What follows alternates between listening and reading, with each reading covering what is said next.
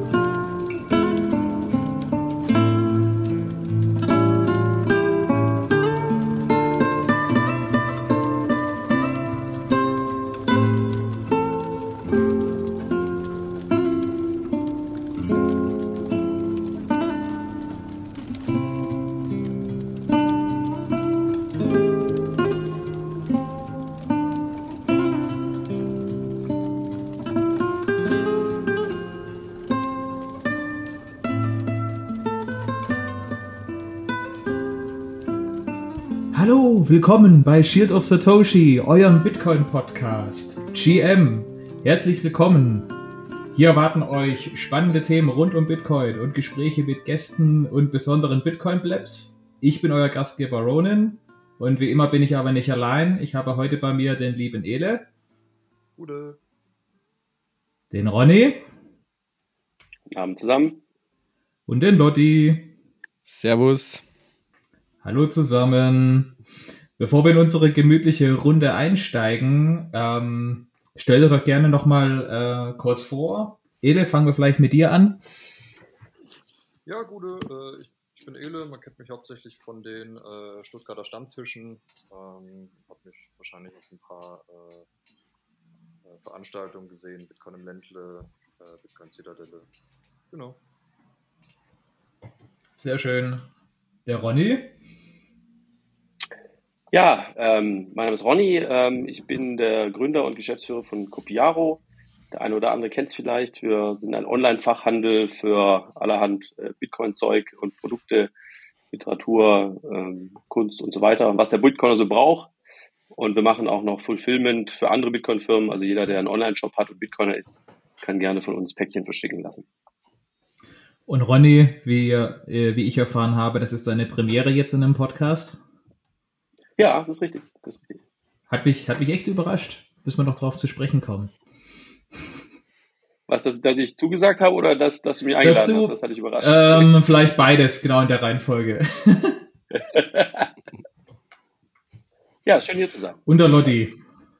Ja, vielen Dank für die Einladung, auch von meiner Seite. Ich bin der Lotti, ähm, Host des Sound Money Bitcoin Podcasts, wo ich vor über einem halben Jahr Ronny schon mal eingeladen habe zum Podcast, aber wir es äh, bis heute nicht hinbekommen haben. Von dem her, äh, ja, bin ich gespannt, wie es sich so gibt und je nachdem, wenn er sich gut anstellt, äh, darf er bei mir vielleicht auch mal zu Gast sein. Ja, mich kennt man vielleicht vom Podcast, mich kennt man vielleicht aus der 21 Community, war dieses Jahr auf sehr vielen Events unterwegs. Da wird man sicherlich drüber sprechen. Von dem her könnte sein, dass der ein oder andere meine Stimme schon mal gehört hat oder mir vielleicht schon mal über den Weg gelaufen ist. Ja, Lotti ist ja quasi der inoffizielle Community Manager auf vielen Blab-Events. Wer schon mal dort war, hat das auch schon erlebt. Das muss gar nicht Bitcoin im Ländle gewesen sein. Das kann auch spontan auf der Zitadelle zum Beispiel passieren, habe ich mir sagen lassen. Ja, cool. Schön, dass ihr die Zeit gefunden habt und euch auch vor die Mikrofone habt setzen können. Ähm, wir wollten das absichtlich ein bisschen gemütlich halten in der kleinen Stuttgarter Runde und mal ein bisschen das Jahr 2022 Revue passieren lassen und was da alles so passiert ist.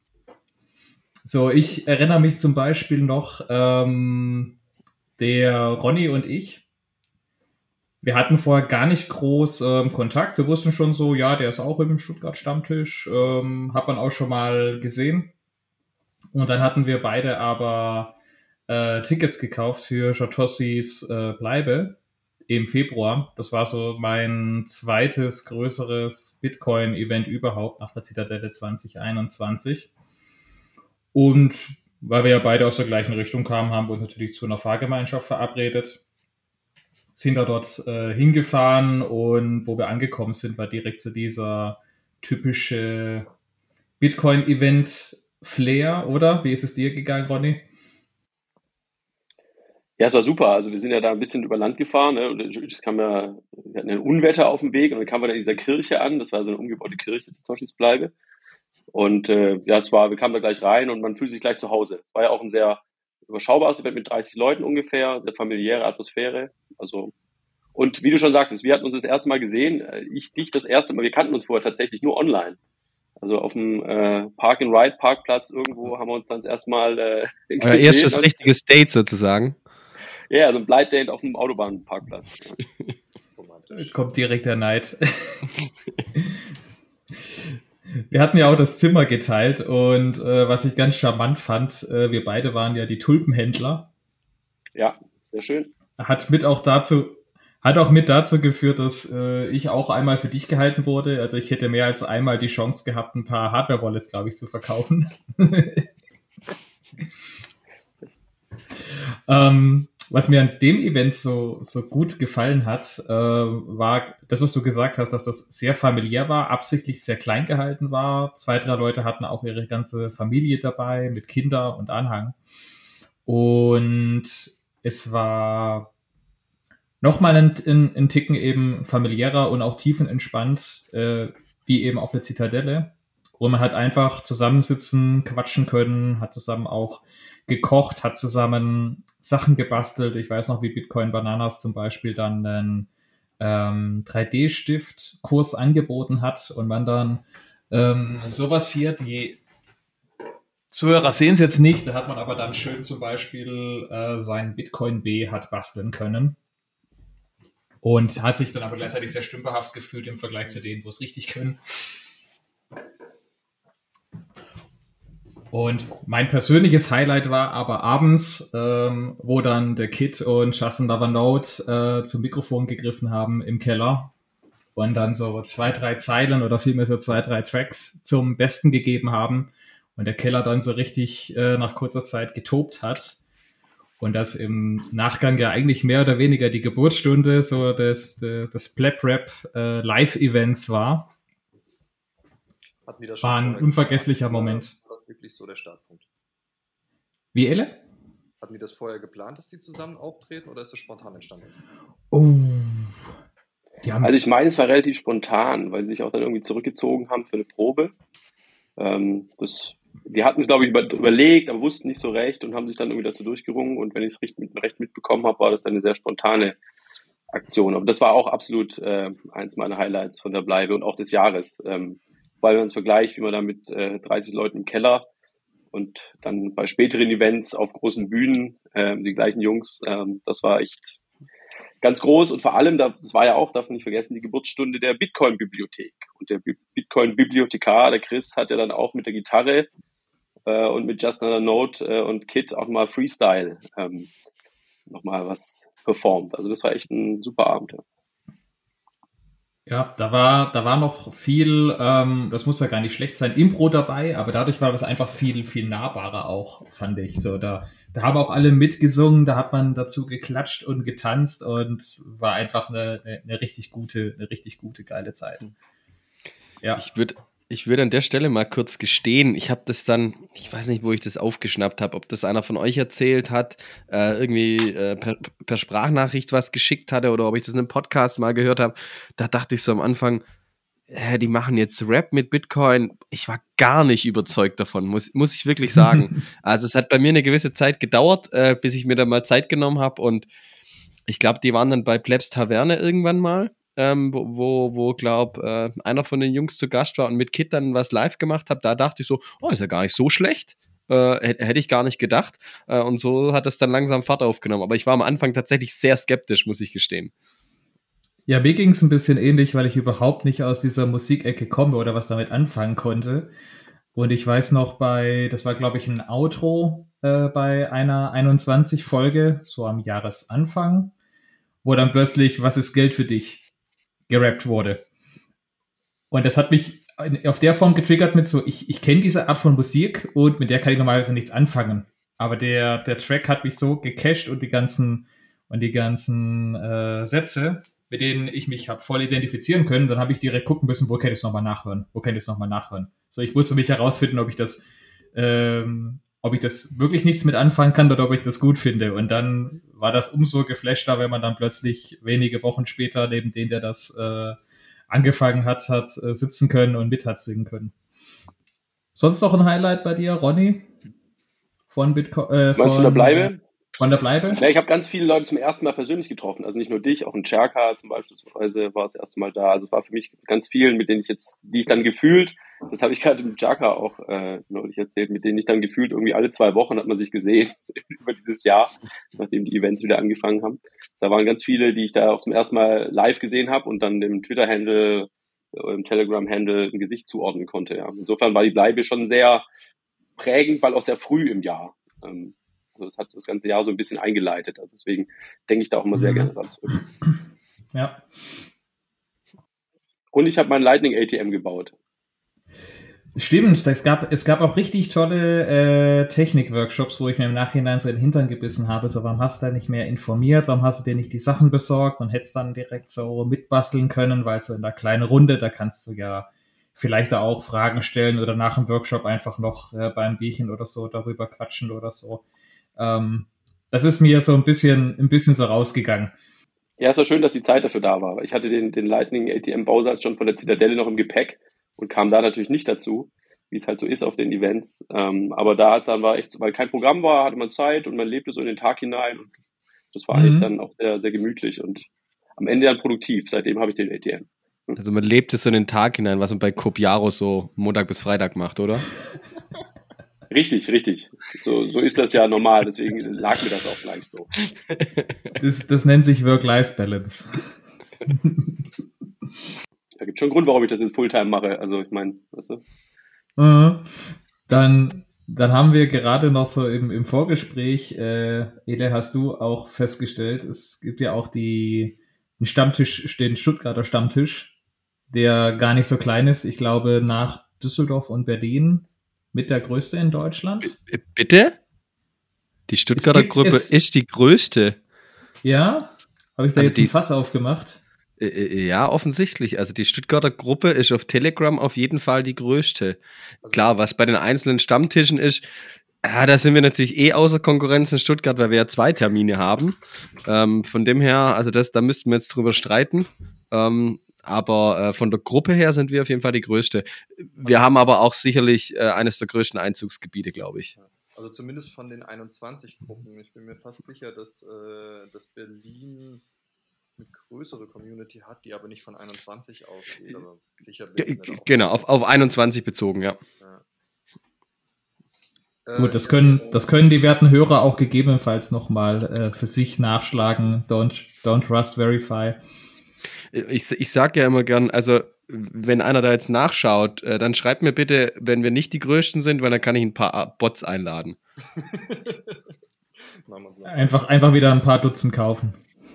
Sozusagen, ja. ja Komm in die Gruppe.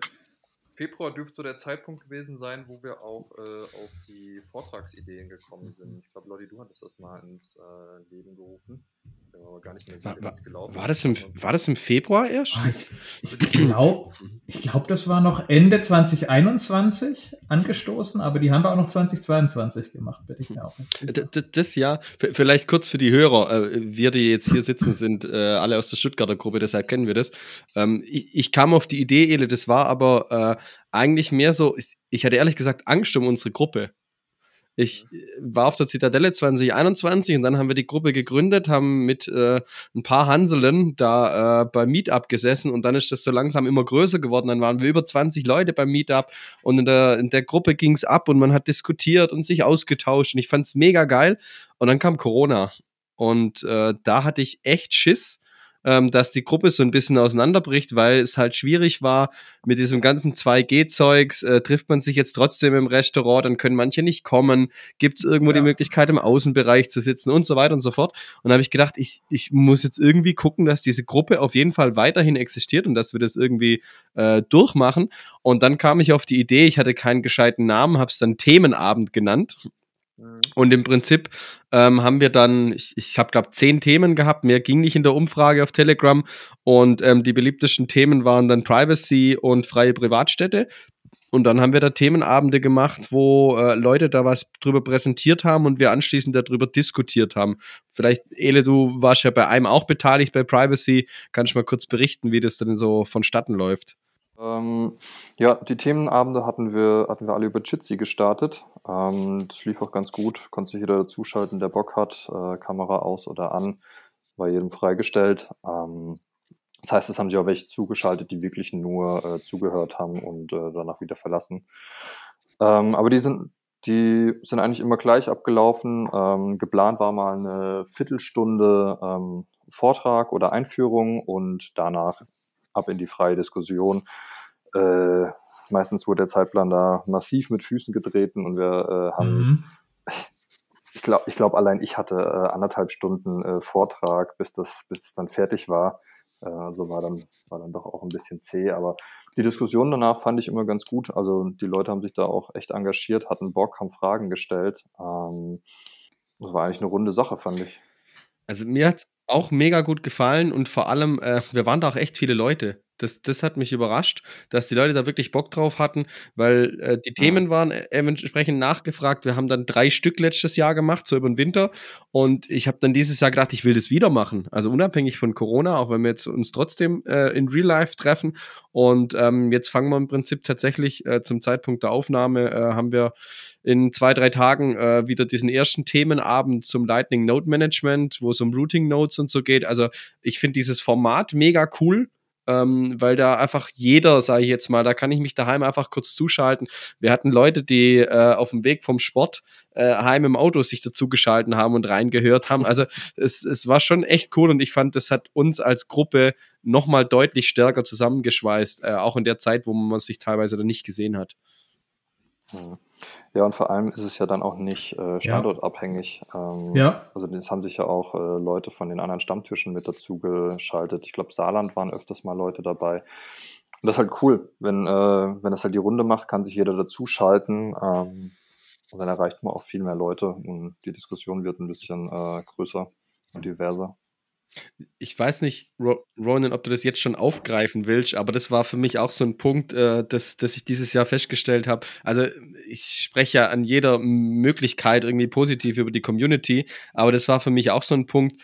Äh, ich habe versucht, das ins Leben zu rufen, habe den Leuten, wie es der Ele gerade gesagt hat, einfach nur gesagt, komm, 15, 20 Minuten äh, bereite ich auf das Thema vor, ein paar Folien und dann gehen wir einfach in die Diskussion und du musst gar nicht der Experte zu einem Thema sein. Also klar, ist natürlich gut, wenn du ein bisschen was weißt, gerade im Bereich Privacy, wenn du da ein bisschen versiert bist und äh, dann nicht jeder von uns irgendwie nur blutiger Anfänger ist. Und dann ist das halt echt eskaliert, dass die drei Personen, die das gemacht haben, da einen riesen Vortrag runtergelatzt haben, aber wirklich auf sehr hohem Niveau. Und äh, das ist sowas, was mich einfach an dieser Community begeistert, dass da jeder so intrinsisch die Motivation hat und sagt, ich will meinen Teil dazu beitragen, ich will was zurückgeben, weil die anderen mir auch immer die Fragen beantworten und so. Und das ist was, wo ich sage, das hat mich dieses Jahr echt unfassbar begeistert.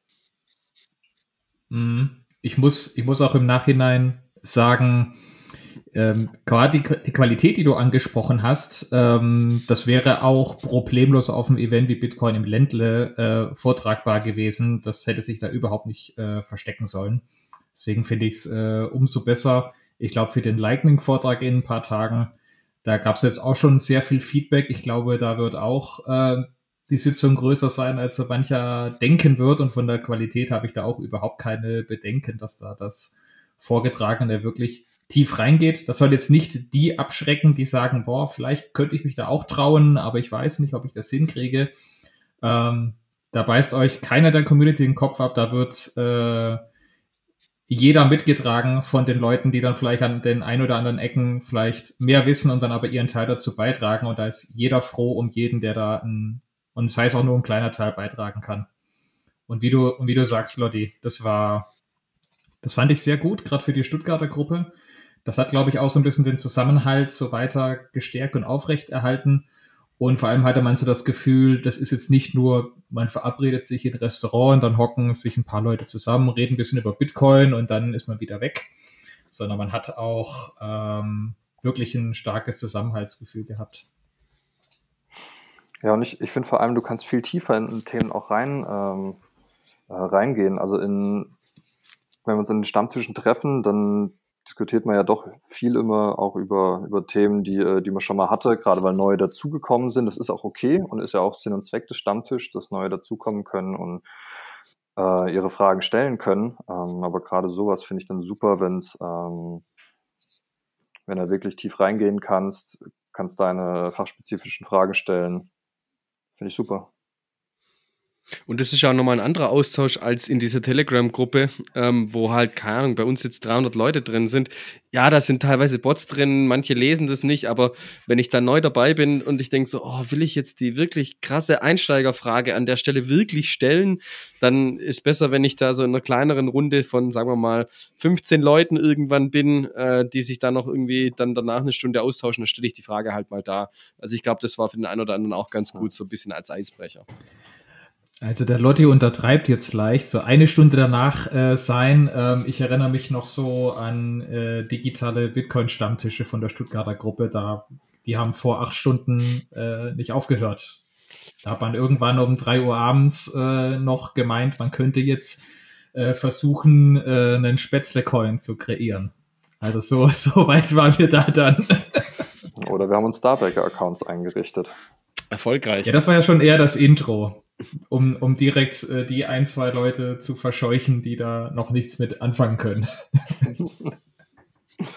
Aber stimmt, die sind immer gut eskaliert, die Stammtische, die sind nie vor Mitternacht äh, zu Ende gewesen. Also ich kann mich nicht mhm. daran erinnern, dass ich da wirklich früh ins Bett gegangen bin. Ja. Also ich freue mich schon auf den nächsten digitalen und wie Lotti sagt, das muss man, das muss man jetzt nicht versucht sein, die echten Stammtische dadurch zu ersetzen, aber immer wieder mal da was zu ergänzen, äh, finde ich schon, finde ich schon weiterhin cool. Was ja auch Anfang 2021 plötzlich losging, ich kann mich noch erinnern, ich glaube, Marc habe ich zuerst so mehr oder weniger mit dadurch kennengelernt, dass er den Vortrag für Private Cities mhm. vorgeschlagen hat zu machen. Stimmt, das war Marc. Ich habe vorhin die ganze Zeit überlegt, wer diesen Vortrag gemacht hat und mir ist es nicht mehr eingefallen. Da ist er zum ersten Mal in mhm. Erscheinung ja. getreten. Also wir haben ihn beim Clapwalk davor, glaube ich, schon mal getroffen, wo er eingeladen hatte. Ähm, und da hat er sich mit dem Thema beschäftigt. Ich, ich glaube, es kam so zustande, dass ich dann, weil äh, das Thema ja bei der Umfrage auf Platz zwei war hinter Privacy, musste ich ja irgendeinen suchen, der sich mit dem Thema beschäftigt hat. Und dann dachte ich, ich frage ihn mal und der hat dann auch äh, weit über eine Stunde, glaube ich, referiert zu dem Thema, ja. Und so was ja ähm, Marc dann in der Telegram-Gruppe so eingeladen hat, hier, man könnte auch einen Stammtisch bei ihm im Hotel machen. Und da ist er ganz, äh, ganz scharf drauf. Er will da, er will da was mit der Community machen. Und ähm, ich weiß noch, Lotti und ich, wir sind da, glaube ich, eher so mit der, mit der Idee reingegangen, ja, cool, ja, dann macht man auch sowas wie mit den digitalen Vorträgen, so ein, zwei Stück an dem Abend, hockt gemütlich zusammen, kann vielleicht sogar den Kaffee dort äh, in Satz äh, beim Markt bezahlen und das war es dann aber auch. Da würde ich dir tatsächlich widersprechen. Ähm, ja. Vor allem, weil ich es neulich genau anders erzählt habe. Und, und da stehe ich auch dazu, weil ich glaube, es war so. Ähm, als ich von der Zitadelle 2021 äh, heimgefahren bin, war für, das war mein erstes äh, Event und ähm, da war, oder überhaupt, erste Event, erst mal andere Bitcoiner gesehen. Und ich bin heimgefahren und ich war so geflasht, das, ich sag's immer wieder gern, das war für mich ein lebensveränderndes Event. Und ähm, ich bin heimgefahren und ich wusste, ich will, dass andere Bitcoiner auch so, sowas erleben. Ich will irgendeine Veranstaltung, irgendein Event äh, machen. Und als dann der Marc da eingeladen hatte, ich habe am Anfang überhaupt gar nicht gerafft, dass er zum Hotel gehört. Das war erst so, als er dann meinte, ja, ja, parkt einfach in der Tiefgarage, das passt. Dann habe ich irgendwann erst mal realisiert, dass er zum Hotel gehört und nicht da irgendwie äh, nur eingeladen hat ins Hotel. Und ähm, im Prinzip war es so, dass ich äh, auf dem Weg dorthin war mir bewusst, ich lasse mir auf jeden Fall die Räumlichkeiten zeigen. Und äh, tatsächlich war es dann auch so, dass ähm, der Marc uns ein paar Zimmer gezeigt hat und die Räumlichkeiten und so weiter. Und Monate später, als wir eigentlich schon mitten in den Planungen zu Bitcoin im Ländle war, kam dann äh, Mark an und meinte, oder hat im Prinzip die gleiche Geschichte genau umgekehrt erzählt. So sinngemäß, ja, wenn die jetzt da sind, diese ganzen Bitcoiner, dann sage ich denen, was hier möglich ist und dann starten wir ein Event zusammen. Also so hat im Prinzip die Idee unabhängig voneinander ist irgendwie gewachsen. Aber dass das, also dass, dass es von der Vision her noch größer werden könnte, da bin ich ganz bei dir. Aber ich hatte wirklich am Anfang eher so den Eindruck, das wird jetzt quasi ein XXL-Stammtischabend, so mit gemütlich reinsitzen. Und dass am Ende so das Drei-Tage-Event äh, daraus wurde mit äh, Pipapo und ähm, Leuten und Formaten und auch von Panels von der Größe wie auf der Zitadelle. Das hätte ich mir gerade am Anfang nicht so ganz träumen können. Also wie es dann eskaliert ist, das äh, definitiv nicht, ja. Ja, ich erinnere mich auch noch gut, als äh, Lotti, du hast mich, da war ich in, bei den Schwiegereltern an Weihnachten und da hattest du mich angerufen und meintest, ja, hier, wir hätten so eine Idee, wir wollen sowas wie ein großes Meetup machen, ob ich da auch Lust hätte mitzumachen und vielleicht auch ein bisschen Sponsoring zu machen seitens Copiaro. Da ist doch dieser Marc, der hat ein Hotel und ähm, ja, das ist jetzt fast ein Jahr her, da gab es noch kein Bitcoin-Hotel, da gab es noch kein Bitcoin Melentle, also 2022. Wahnsinn, was in einem Jahr passiert. Danke für die Erinnerung. Dann äh, rufe ich wieder an und bettel um Geld demnächst. ja, kannst du da Sprachnachricht machen. Also Ronny ist ja unser Sponsor, Partner Numero Uno für Bitcoin im Ländle. Ich glaube, hat er auch gepachtet bis auf Lebenszeit. Hat uns da auch gerade am Anfang, was die Planung oder die, die Ausrichtung war, extrem viel geholfen und unterstützt. Deswegen auch danke nochmal an der Stelle an dich. Also weit über die Leistung, wo man sonst sagt, naja, der, der unterstützt ähm, per Sponsoring das Event, der Rest muss halt von selber laufen, weit darüber hinaus. Also sehr, sehr, sehr, sehr wertvolle Beiträge auch von dir. Ja, also, also rein das Sponsoring war für mich schon selbstverständlich von den Toren von Stuttgart, ne, dass ich da mit Copiaro irgendwie da sein muss und dachte auch so, ja, komm, so ein bisschen Sponsoring, kein Problem. Und dann kam man eben auch in dieses, das war ja so ein Community, äh. Ne? Dann kam es halt mit dazu und dann gab es einen Orga-Call und hat man gesprochen und hier und dann hat man Ideen. Also es war, es hat einfach auch Spaß gemacht, das mitzugestalten und, und das zu, zu tun. Insofern, ähm, ja, kann ich den Dank nur zurückgeben, dass ich dabei sein durfte und das äh, auch weiterhin sein darf. Und das, ja, wie man gesehen hat, war es ja auch äh, durchaus äh, eine bisher erfolgreiche Serie äh, von bisher schon zwei Events. Ja. Genau, dass es am Ende jetzt sogar zu einer, zu einer Serie wurde, weil ich mich auch noch daran erinnere, wo dann Bitcoin äh, im Ländle 1, nenne ich es mal, ähm, durch war und wir uns dann danach so ein bisschen so unterhalten haben mit, ja, wann wollen so, dass wir das wieder machen wollen von der Motivation, das war gar nicht die Frage, aber die Frage war dann eher, macht man da, wartet man jetzt erstmal wieder ein Jahr und sagt dann hier, Bitcoin Ländle 2023 und äh, Marc war direkt Feuer und Flamme, hier, da, da geht noch was, da geht noch was dieses Jahr. Und ich muss sagen, so wie es da wieder reingehauen hat äh, im Herbst, das äh, war die absolut richtige Entscheidung. Bei diesem Call, den du jetzt gerade ansprichst, das war dann so das Review für, für unser Orga-Team, so, keine Ahnung, eine Woche danach oder so. Und ähm, wenn ich mich recht erinnere, Ronny, wir zwei waren, glaube ich, die, die so ein bisschen äh, auf, aufs Gas gedrückt haben und gesagt haben, Leute, das nutzt sich ab. Es gab viele Events dieses Jahr. Es kommen noch einige. Das war im Mai und da sind ja Innsbruck stand dann noch vor der Tür, Zitadelle und es kam ja dann am Ende noch viel, viel mehr. Und wir haben ein bisschen auf die Bremse gedrückt und ich muss wirklich sagen, für mich war es in dem Moment auch, boah, das war so ein Aufwand jetzt. Es war unfassbar geil. Ich war mega happy, aber ich war auch ein bisschen müde in dem Moment. Und ähm, Ronan hat es gerade gesagt, also ich glaube, du warst auch eher pro, lass uns noch mal eins machen. Und äh, Mark musste man ja eh bremsen. Und am Ende haben wir uns halt darauf geeinigt, wir machen es ein bisschen in anderer Form, um eine Abwechslung reinzubringen. Aber wie du schon gesagt hast, also dass wir es gemacht haben, war definitiv dann die richtige Entscheidung, ja. Ich war schon, ich war schon auch pro für, dass man es im Herbst noch mal macht aber eher vielleicht so ein bisschen kleiner, ein bisschen familiärer, ein bisschen mehr so eben twinken und, äh, und basteln, aber gefühlt ist Bitcoin im Ländle zwei Jahre noch mal größer geworden und eskaliert als eins, was gar nicht so vorgesehen Es waren ja auch mehr Leute dann, weil wir da Tagestickets hatten. Beim ersten Mal war ja auch das Thema Corona noch ganz akut, äh, wo wir natürlich Schwierigkeiten hatten. Von dem her waren wir tatsächlich bei einem größeren Event beim zweiten, ja. Ja, ich habe mich also auch gerne ich habe mich auch gerne eines Besseren belehren lassen. Wie gesagt, auch wenn ich meinte, naja, zweimal im Jahr, nutzt sich das nicht ab. Aber im Nachhinein war es absolut die richtige Entscheidung. Insofern äh, war es schon gut, dass äh, Marc und Ronin hier durchgezogen haben und weiter gepusht haben und die Bedenkenträger äh, nicht berücksichtigt haben. Gut, für mich war es natürlich auch, ich hatte ein bisschen Sorge im Bärenmarkt, ne, dass, es, dass ich mir vielleicht auch nicht leisten kann, aber wir haben ja einen sehr guten Sponsoring-Deal dann äh, bekommen. Insofern ja, war das dann. Äh, mit Late Checkout. Genau, mit Late Checkout. Late Checkout gab es dann drauf und dann war es ein No-Brainer, ja, dann, dann war es klar. Also, Marc und ich haben ja einfach regelmäßig auf euch eingewirkt, dass das eine gute Idee ist. Wir haben euch da ja nicht überstimmt. ja, ihr musstet uns jetzt nicht zwingen, glaube ich. Genau. Nee, aber Mark, Mark, Marks Drive ist sowieso da unerreicht. Also der, wir haben ja heute auch schon wieder versucht, diese Woche den nächsten Orga-Call für die dritte Instanz von Bitcoin Blende zu finden. Und das muss ja noch unbedingt diese Woche sein. Was jetzt terminlich leider nicht klappt, aber Mark hat einfach den nötigen Drive, den es braucht, um sowas relentless sozusagen äh, vor sich herzutreiben. Ja, damit, damit hast du ja direkt geteasert, äh, was ich für später aufheben wollte. die Frage ist ja gar nicht, ähm, äh, ob wir es machen, weil das ist ja auch schon auf äh, Twitter kommuniziert. Die, die Frage wird dann, wie man's, was man äh, wieder auftischt, was man äh, man Inhalten bringt.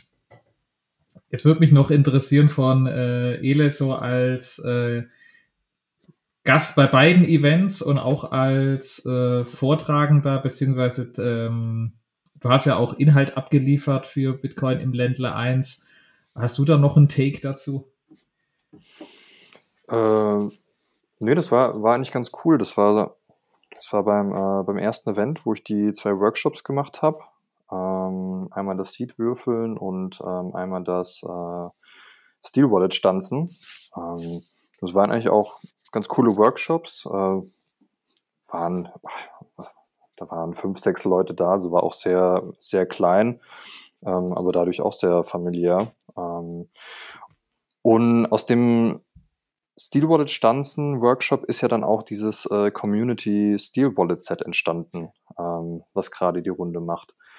Ähm, das, das, das ist eigentlich ganz cool. Ich habe das ja so ein bisschen in die Hand genommen.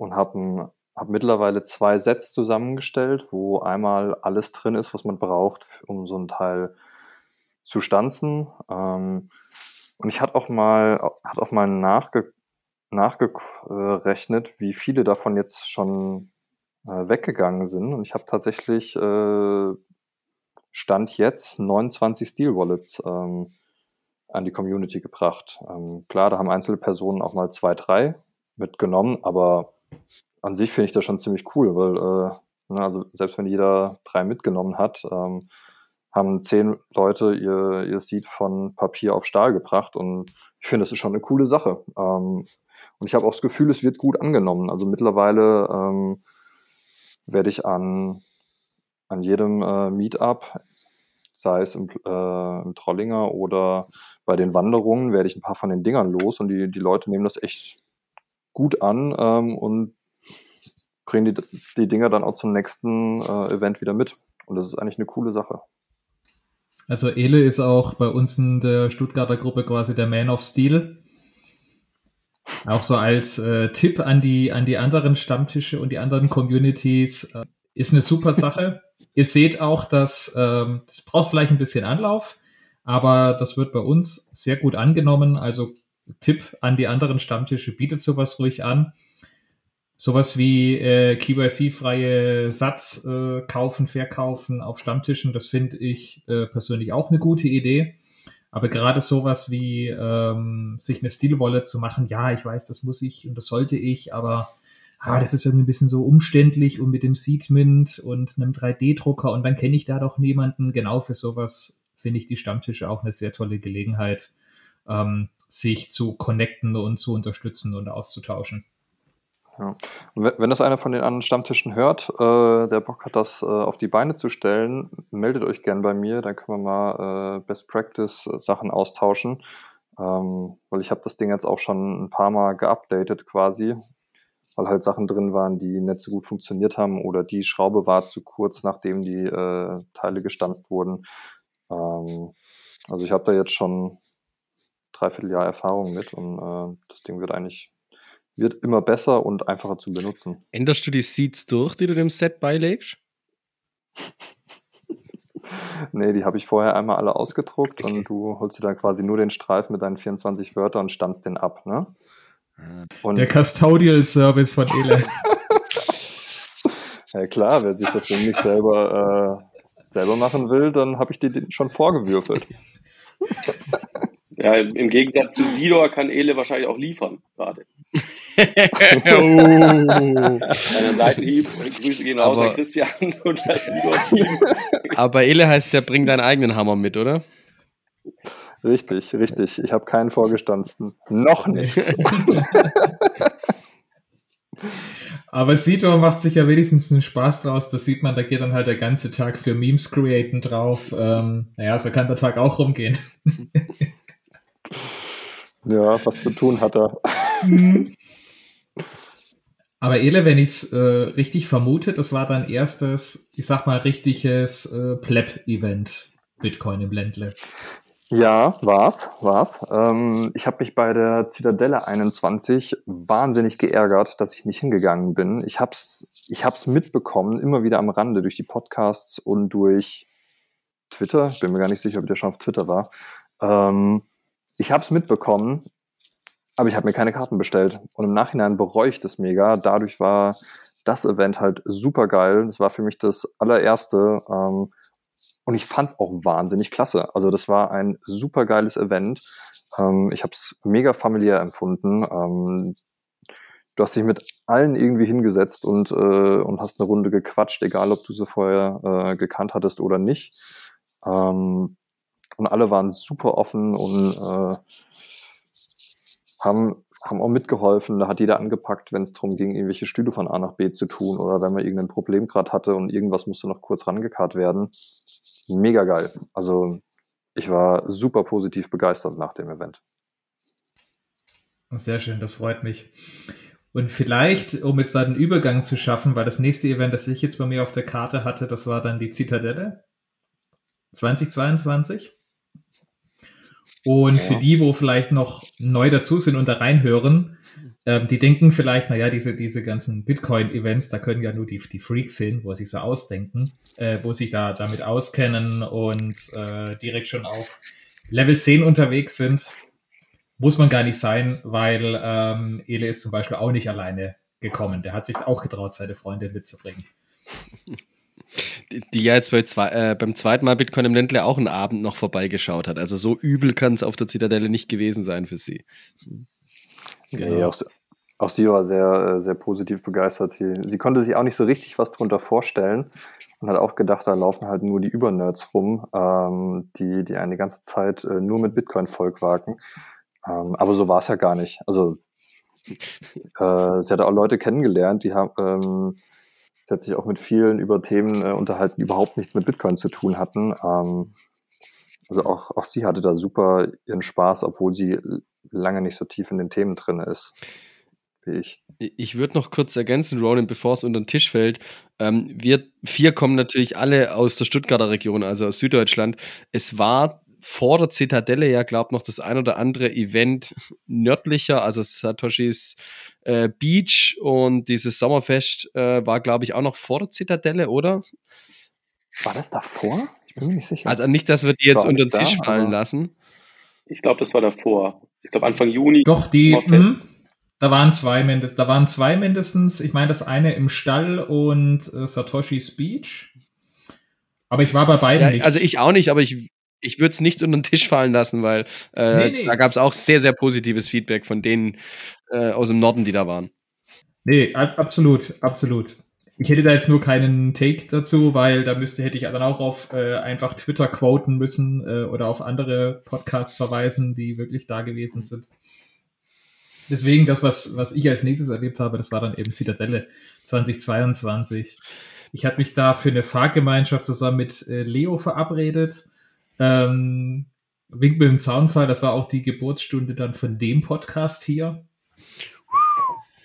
Mhm. Wo wir dann festgestellt haben, wir reden hier jetzt stundenlang über äh, fliegende Bitcoin-Zitadellen und wie man äh, Bitcoin-Autokratie äh, schaffen kann. dass ich auch gesagt habe, da, da müssen wir eigentlich ein Mikrofon mal davor hinstellen. Genau das ist ja dann passiert. Was ich jetzt interessant finde, ähm, Ronny und Ronin, für euch war es ja die zweite Zitadelle dann schon. Was hat sich so geändert oder was war da so irgendwie anders äh, im Vergleich zum Vorjahr, zu 2021 für euch? Naja, ich glaube, das Setting hat schon vieles beeinflusst, glaube ich. Das, ähm, Im ersten Mal war es ja so auf dieser Burg Scheidungen auf dem Schloss, was ja dann auch so Zitadelle, Schloss, Burg, auch so ein bisschen äh, so, so das Meme auch war vom Setting her.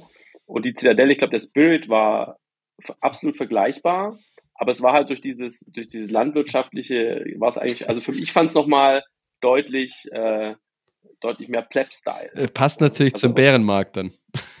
also auch ja, passend. Vielleicht, vielleicht auch ja. Ähm, ansonsten weiß ich, also vergleichbar ist es insofern, weil für mich war die Zitadelle 2021 auch das allererste Event und das allererste Mal mit dem Stand, ich hatte vorher noch gar keinen Stand äh, vor Copiao. Ich musste das ganze Zeug alles anschaffen und in der, in der, in der Hektik besorgen. Auch keine Erfahrung, niemals auf einem Event gewesen, niemals einen Stand gehabt. Also insofern war es irgendwie äh, auch so die, die, die Taufe. Und Zitadelle war dann so äh, schon wieder so Familientreffen oder äh, mit Freunden, die, die ganze Hälfte der Leute. Ähm, insofern, glaube ich, war es vom, vom Mindset her und vom, vom Vibe her total ähnlich. Ähm, aber äh, wahrgenommen habe ich es eben ganz anders, weil es ein ganz anderer Reifegrad von mir persönlich war auf meinem Weg äh, ins Rabbit Hole. Ja, ich hatte auch so den Eindruck von, von den, äh, also von den Händlern, was ich so mitgekriegt habe 2021, da war es halt wirklich noch ähm, sehr viel mit, naja, dann gehst du dem und dem, so typischer Spruch mit, das ist der mit den T-Shirts dort. Hm. Und dann läufst du halt rum und hast deine, deine 10, 20 äh, T-Shirts, Grüße geht raus an BitTornado, ähm, dann läufst du halt mit denen auf dem Arm rum und dann wissen die Leute, dass du da was zu verkaufen hast. Das ist dann schon äh, aus, auf eine gute Weise so größer und professioneller geworden. 2022 auf der Zitadelle. Aber dieser Pleb-Faktor war immer noch zu 100 Prozent da. Man hat sich einfach auf die Wiese geflaggt, hat sich mit Leuten stundenlang unterhalten.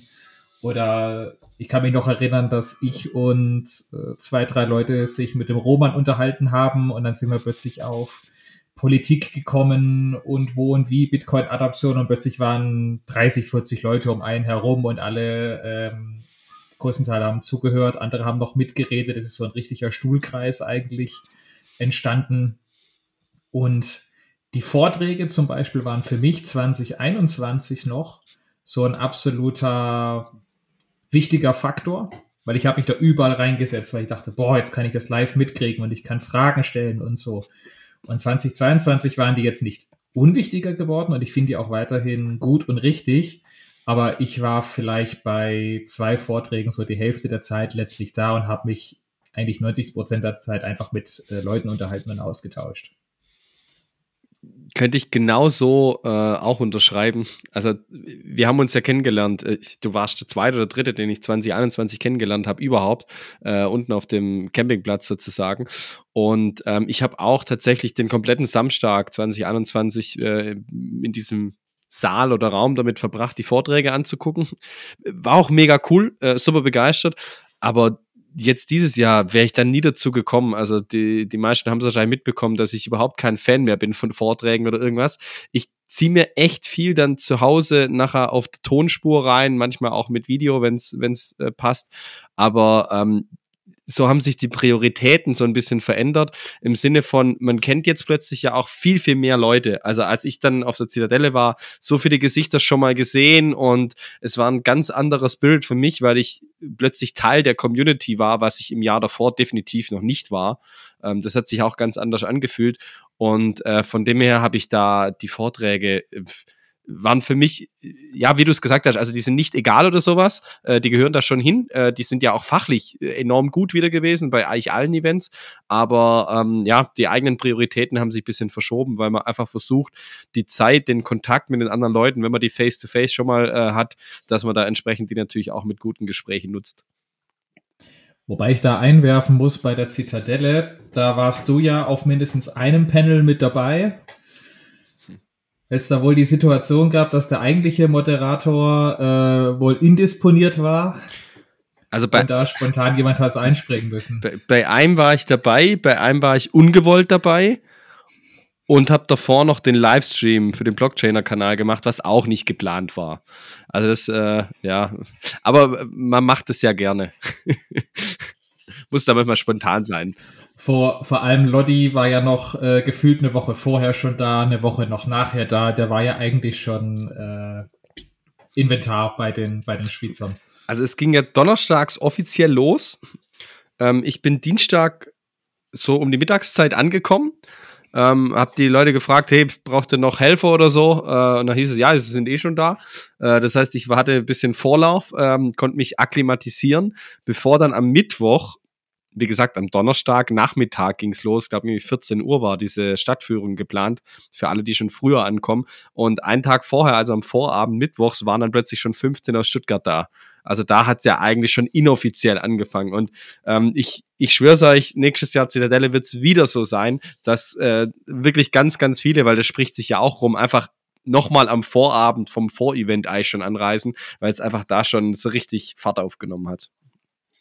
Das war auch super witzig am Mittwoch. Äh, ich bin, bin auch schon mit meiner Freundin Mittwoch angereist. Wir hatten das Dachzelt noch oben drauf, weil wir direkt vom Urlaub gekommen sind. Und ich habe gedacht, naja, reist einen Tag vorher an, es wird keine Sau da sein. Fahre ich, da, fahr ich da rein und steht eine Traube an Leuten, fahren ein bisschen näher dran und gefühlt die halbe Stuttgarter Community steht da. Äh, und, und ist schon da und begrüßt einen. Das war ein mega cooler Moment an dem Event. Also ganz kurz hatte ich so das Gefühl, es ist eigentlich fast ein Stuttgarter Event, weil war es am ersten nicht, Abend auch. Nicht, und nicht um die Schweizer zu fronten, aber es, kann, es gab schon so Momente, da hat man mehr äh, Stuttgarter als äh, Schweizer gesehen. Äh, und jeder Schweizer oder wo auch immer her die Leute kamen, hat ja sowieso nur von Isch okay gesprochen. Also von dem her war es ja ein Stuttgarter Event eigentlich. Passt. Passt schon. Was war denn euer Highlight von der Zitadelle? Clap Rap. Für mich ganz klar. Also ich habe die Jungs zum ersten Mal live gesehen, äh, war für mich an der Zitadelle definitiv äh, schwierig, Einzelsachen vorzuheben, so grundsätzlich die Community allgemein, dieses familiäre, was da für mich nochmal viel, viel intensiver war. Ähm, ja, das würde ich vorheben, aber Blab Rap, weil es für mich einfach das erste Mal auch war, dass ich die Jungs live gesehen habe. Mhm. Ede? Blabrap war ein absolutes Highlight auf jeden Fall, da stimme ich dir zu. Ähm, war ein mega geiles Feeling da äh, drin zu stehen, alles mitzusingen äh, und alle sind auch richtig ausgerastet. Ähm, ich, fand, ich, fand, aber auch noch den äh, Seed-Vortrag mega cool. Der ist ja extra aus äh, Amerika angereist ähm, und hat da seinen Vortrag gemacht. Ähm, fand ich mega cool. Ähm, auch, äh, auch der Seed Signer, der, die Hardware Wallet, ist ein mega geiles Teil. Ähm, ich fand super cool, dass der extra deswegen hergekommen ist und äh, da sein Open Source Projekt äh, vorgestellt hat. Ja. Ja, kann ich, kann ich gleich direkt ergänzen. Und zwar, ich war auch beim Seed Signer Vortrag, fand ich auch mit den besten, auch einer der wenigen, wo ich eben da war. Und bei mir persönlich Highlight war ähm, die ganzen Sachen, wo drumherum stattgefunden haben sei es jetzt mit nach Blab Rap, dass man einfach noch zwei, drei Stunden lang trotzdem weiter tanzt zur Musik bis äh, 4 Uhr morgens. Ähm, oder was persönlich auch noch, äh, was ich schön fand, ähm, ich habe ja selber wieder eine Meditation angeboten und die Atmosphäre war dafür einfach super, weil wir einfach in den nahen Wald gegangen sind, dort eine schöne Lichtung gefunden haben und dort dann einfach früh morgens meditieren konnten. Also da waren bei einem Morgen waren fast 20 Leute da. Fand ich eine richtig schöne Atmosphäre und hat auch nochmal für mich deutlich gemacht, dass es wirklich so wie, wie, wie Bitcoin Family. Ja, meine, meine Highlight für die Zitadelle war ein persönliches und zwar eine Gemeinsamkeit zwischen 2021 und 2022. Ich musste beide Male keine Standmiete bezahlen. Beim ersten Mal, weil äh, Jeff und Fab mich gefragt hätten, ob ich ein paar Wallets mitbringen will. Äh, und beim zweiten Mal, nachdem Pocket und Lipa mir netterweise ein Plätzchen äh, an ihren Ständen äh, eingeräumt hatten. Insofern finde ich das eine schöne Tradition, die auch 2023 in Österreich gerne fortgeführt werden kann. Ja, aber Leute, jetzt würde mich noch interessieren, äh, was ist denn aus der Kuh im Speisesaal geworden? Die hat ja Mittwochabend noch Laseraugen bekommen äh, und bei der Abfahrt äh, ist da ein bisschen Farbe abgeblättert. Gab es da noch einen auf dem Deckel? Oder? Also bis, bis heute habe ich von, vom, weder vom Bauern noch von den Veranstaltern was gehört. Äh, die Laseraugen, wir haben, ich habe hab die Kuh gesehen und dachte, oh, die braucht Lasereis. Und äh, dann, ich kam ja auch direkt aus dem. Urlaub. Ich kam ja direkt auch aus dem Urlaub, hatte entsprechend äh, mein Fahrrad dabei und äh, wobei das eine Geschichte für sich ist. Aber äh, im Prinzip hatte ich ein, ein Fahrradrücklicht dabei, ein rotes. Und dann kam ja ähm, Chris seine äh, Lebensgefährtin, also Bibliothekar, Christa. genau. Es ist immer schwierig, Chris, Christa, äh, genau. Die kam ja äh, im Prinzip mit dem Fahrrad aus der, ja, ich dock's jetzt nicht, aber aus Deutschland angefahren. Und äh, dann habe ich gesagt, du hast bestimmt ein Licht dabei. Ja klar, ja, also dann habe ich die zwei Rücklichter geschnappt und ähm, habe die der Kuh praktisch hingeklebt ähm, und irgendwann noch, noch eine Powerbank drunter geklebt und dieses Gaffer-Tape es ist da zum Kleben und nicht zum Wegreißen. Und als ich es weggerissen hatte, Ele hat es jetzt schon gesagt, äh, ja, hat die Kuh so ein bisschen Farbe verloren, könnte man vielleicht sagen. Ich war jetzt kurz abgelenkt von dem ganz schlechten Wortspiel von Ronan im Chat.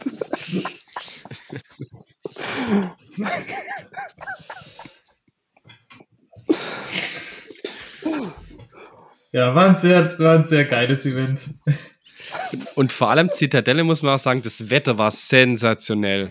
Also das war echt überragend. Es war fast schon zu heiß, aber äh, es, es war echt super, wie das Wetter war. Ja, hätte, hätte nicht besser sein können. Ja. ähm, ich ich, ich, ich habe jetzt nicht noch ein Event gehabt nach Bitcoin im Ländle 2. Lotti weiß ich, da war ja jetzt gefühlt jedes zweite Wochenende irgendwo in Lugano, Baden oder sonst wo. Ich will gar nicht wissen, wie viele Tickets er schon sonst wo noch äh, sich schon reserviert hat für Miami oder El Salvador. Also ich glaube, was man noch erwähnen muss, äh, Innsbruck kam danach. Und Innsbruck war, Stimmt. war so das erste offiziellere, kongressähnliche äh, Bitcoin-Only-Event im deutschsprachigen Raum mit was waren es, zwischen 700 und 800 Gästen, glaube ich. Ähm, und das muss man sagen, das, es war ein anderes Event, also es war halt kein Bauernhof. Von dem her klar, dass es ein anderes Event ist. Ähm, Industrie war da, weil es ein Industry Day gab. Ähm, und deshalb waren viele Bitcoiner ja am Anfang so ein bisschen kritisch, weil sie das eigentlich nicht so gut fanden. Und ähm, für mich war klar, ich, ich will das trotzdem sehen, ich will da hin und ich habe da auch überhaupt keine Berührungsängste oder bin da ja eigentlich sehr positiv, was das angeht ähm, dass man da die alte Welt mit der neuen sozusagen verknüpft und man hat relativ schnell gemerkt, also ich kam aus dem Parkhaus raus am Donnerstagabend und sehe die Leute, die da sind. Man wusste natürlich schon, wer alles kommt und das ist gemerkt, es wird ein Pleb-Event weil die Plebs haben es einfach zu einem Pleb-Event gemacht. Und ähm, das fand ich sehr, sehr schön, weil für, für alle irgendwie was da war. Es war für Newbies was da, äh, es waren auch einsteigerfreundliche Vorträge teilweise dabei wohl und so weiter. Also es war eine sehr bunte Mischung und ich muss sagen, das Event hat was so offiziellere Anlässe, was jetzt nicht Hardcore, Bitcoin Maxi, Pleb-Event, Zitadelle-mäßig ist, hat wirklich einen Standard gesetzt und wirklich, wo ich sagen muss, also boah, da müssen sich einige jetzt echt umgucken, wenn du da ein neues Event auf die Beine stellen willst, weil du wirst dich mit Innsbruck messen müssen, auf jeden Fall. Ronny, du warst, glaube ich, noch da auf Innsbruck. Ja, ging mir ähnlich. Es war auch das erste Event, äh, wo meine Frau mit dabei war. Ja, ah. Das erste Mal, dass sie quasi auch äh, mit ins kalte Wasser gesprungen ist mit den ganzen Verrückten. Und sie war auch sehr positiv angetan. Ich glaube, ich habe noch nie so viele äh, Vorträge gesehen wie da, äh, weil wir eben zusammen auch viele Vorträge gesehen haben. Für sie war es vollkommen unverständlich, dass man nicht äh, sich die ganzen Vorträge anguckt, wenn man zu sowas hingeht. Ähm, und ich habe unheimlich viel gesehen, teilweise sogar aufgrund des hervorragenden Livestreams morgens aus dem Hotelzimmer im Bett. Das war, das war, war ja auch so Urlaub ohne Kinder, ne?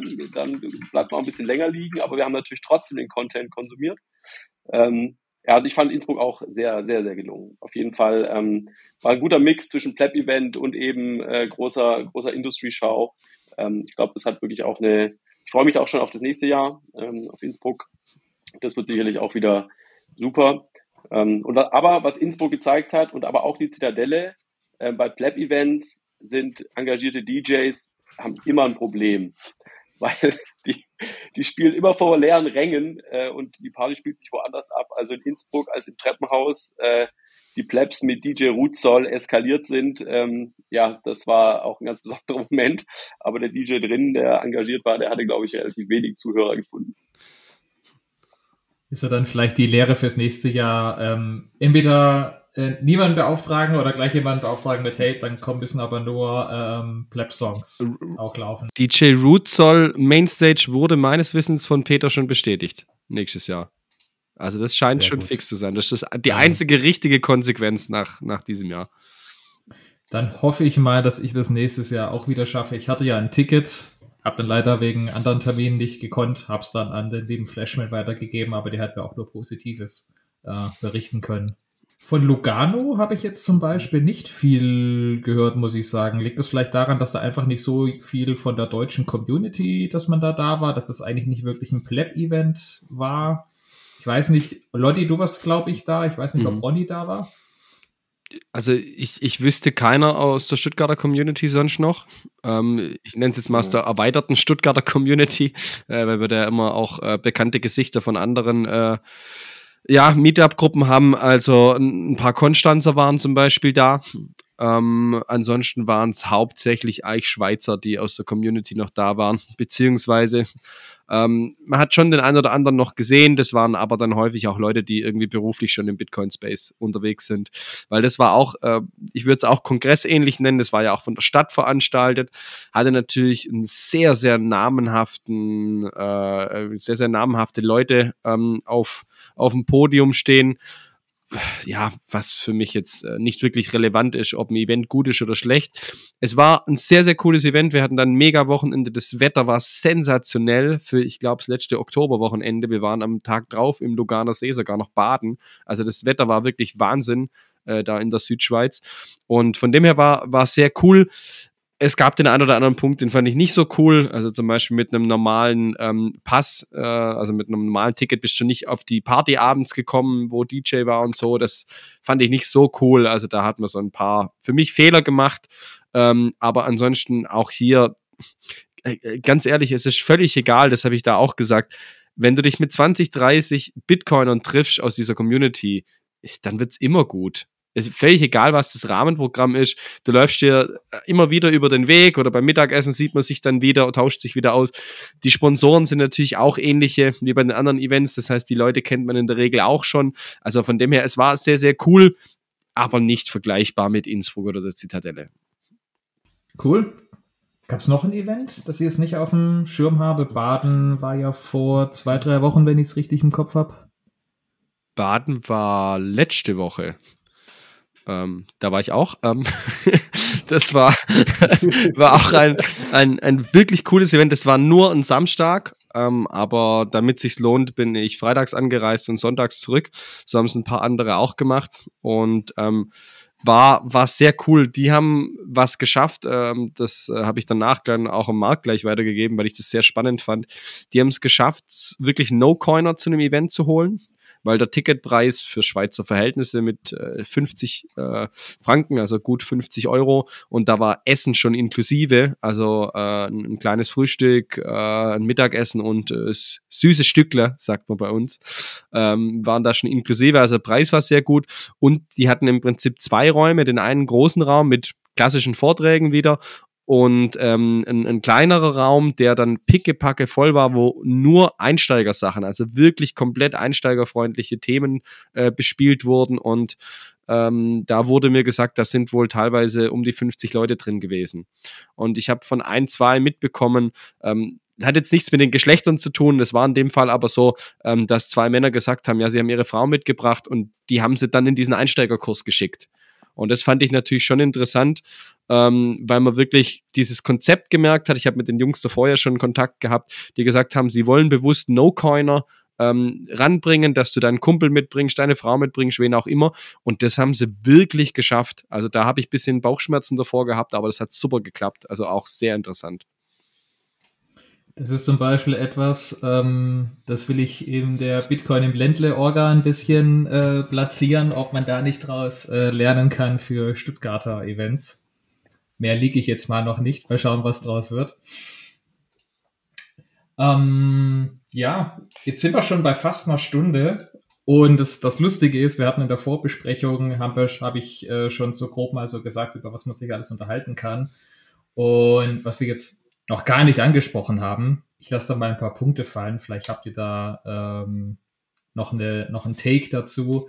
Ähm, was ich nämlich zum Beispiel noch aus den internationalen News, als international in Form vom EU oder Europa noch so in den Ohren habe, ist zum Beispiel ähm, potenzielles Verbot von Private Wallets. Das war für mich so persönlich so eines dieser ganz großen, ähm, ich sag mal, FAT-Themen dieses Jahr, wo ganz äh, viele Quellen auch schon meinten, hier, wenn das kommt, dann ist äh, Bitcoin in Europa tot. Und es ist da aber gar nicht, also mir zumindest ist jetzt nichts mehr groß in die Timeline zumindest gespült worden in Twitter. Vielleicht bin ich doch einfach nicht aufmerksam genug. Vielleicht ist das durch die aktuelle Mika-Regelung ein bisschen untergegangen. Hat da einer von euch da vielleicht eine, eine aktuelle Info? Ich glaube, Lotti ist da berufstechnisch schon äh, immer ganz gut informiert. Bin ich da irgendwo falsch abgebogen oder habe ich was nicht mitgekriegt? Also das hat sich ja ziemlich beruhigt gehabt und durch die Mika-Regulierung, wo das meines Wissens jetzt nicht irgendwie zu Inhalt war, ähm, hat sich das ja in der Tat beruhigt. Es, das Thema wird schon immer noch aufgegriffen an der einen oder anderen Stelle. Ähm, da geht es aber nicht um ein Verbot, sondern da sprechen wir dann eher von diesem Thema Travel Rule, das eigentlich kein Teil der Mika ist, weil die kommt erst noch. Also ich glaube, das Thema wird wieder kommen. Ähm, da geht es dann aber nicht um ein Verbot, sondern eher darum, wenn ich auf der Exchange meine Bitcoin habe und die dann jetzt auf eine Hardware-Wallet transferieren will oder auf äh, eine Self-Hosted Wallet, wie muss ich das dann tun? Was muss ich der Exchange äh, nachweisen? Wie in welcher Form, dass ich da der Empfänger bin? Also die Themen werden sicherlich noch kommen, auch im nächsten Jahr, wenn es dann äh, mehr in die Umsetzung der Travel Rule geht. Aber von einem Verbot kriege ich aktuell zumindest nichts mehr mit in Europa. Also Hinweis da zum Beispiel bei so Dienstleistern wie äh, Relay oder Pocket, da betrifft euch das ähm, nicht direkt, weil ihr da ja gar nicht erst eure Bitcoins auf einer Börse liegen habt, sondern die direkt auf eure, auf eure, ich mache hier Anführungsstriche, hört man, äh, äh, hört man nicht, sieht man nur. Ähm, da werden die ja direkt hingeschickt. Ist natürlich dann die Frage, inwieweit das Geschäftsmodelle wie von Pocket oder Relay dann beeinflusst, weil es am Ende heißt, na ja, dann brauchst du halt einen Nachweis schon vorher, bevor du überhaupt das Geld hinschickst ähm, für solche, für solche Wallets. Wobei man dazu sagen muss, das ist natürlich Schweiz, hat mit Mika und EU-Recht gar nichts zu tun. Wobei sich die Schweizer natürlich da dann auch gerne oder dem, dem Druck beugen und anpassen, aber im ersten Moment hat es mit EU natürlich nichts zu tun. Ist natürlich dann die Frage, spätestens wenn ein deutsches Bankkonto damit involviert ist, inwieweit da dann wieder ich, ich, Sachen greifen. Ich bin oder? kein Jurist, würde aber sagen, das kann dem Schweizer Unternehmer egal sein. Weil der, nee, ich meine, wenn am wenn, wenn der Schweizer am Ende eine deutsche äh, Bankverbindung angeben muss für seinen Service für die Deutschen. Ich bin da jetzt auch gar nicht. Du meinst der Deutsche ein Schweizer Bankkonto? Hm, ich, ich habe da nur, ich hab da nur mal was gehört, dass es anscheinend äh, bei Relay oder bei Pocket gibt es, dass es da mehrere Bankverbindungen gäbe und dass die auch eine deutsche Bankverbindung hätten und gerade mit der schon Probleme hatten. Und was ich mich eben gerade frage, wie es ist, wenn ich ein Schweizer Unternehmen bin, das aber eine deutsche Bankverbindung hat und eben diese Dienstleistung aus der Schweiz aber nachweislich für Deutsche anbietet, die wiederum in diese Regelung ja dann reinfallen würden. Auch wieder, ich bin auch kein Jurist, ich kann da nicht viel dazu sagen. Genau, das, das war so ein, das war so ein Thema, hatte wahrscheinlich mit diesem, äh, mit der aktuellen Diskussion nichts zu tun. Ähm, bei Pocket war es, glaube ein Konto in Luxemburg, ähm, also EU reguliert, ähm, das Schwierigkeiten gemacht hat oder die Bank, ähm, hat vor allem aber insofern nur Auswirkungen, dass ähm, dieses Konto ähm, SEPA-Echtzeitüberweisungen entgegennehmen konnte, was das Schweizer Bankkonto bis, da, bis dahin, glaube ich, nicht konnte. Aber SEPA-Überweisungen funktionieren nach wie vor. Es dauert halt einen Tick länger. Mhm. Also das hat da ein bisschen mit reingespielt. Ich muss es ja nicht erwähnen, spätestens bei Lösungen wie BISC oder Hotel Hotel. Die sind erstmal gar nicht davon betroffen, zumindest rein technisch.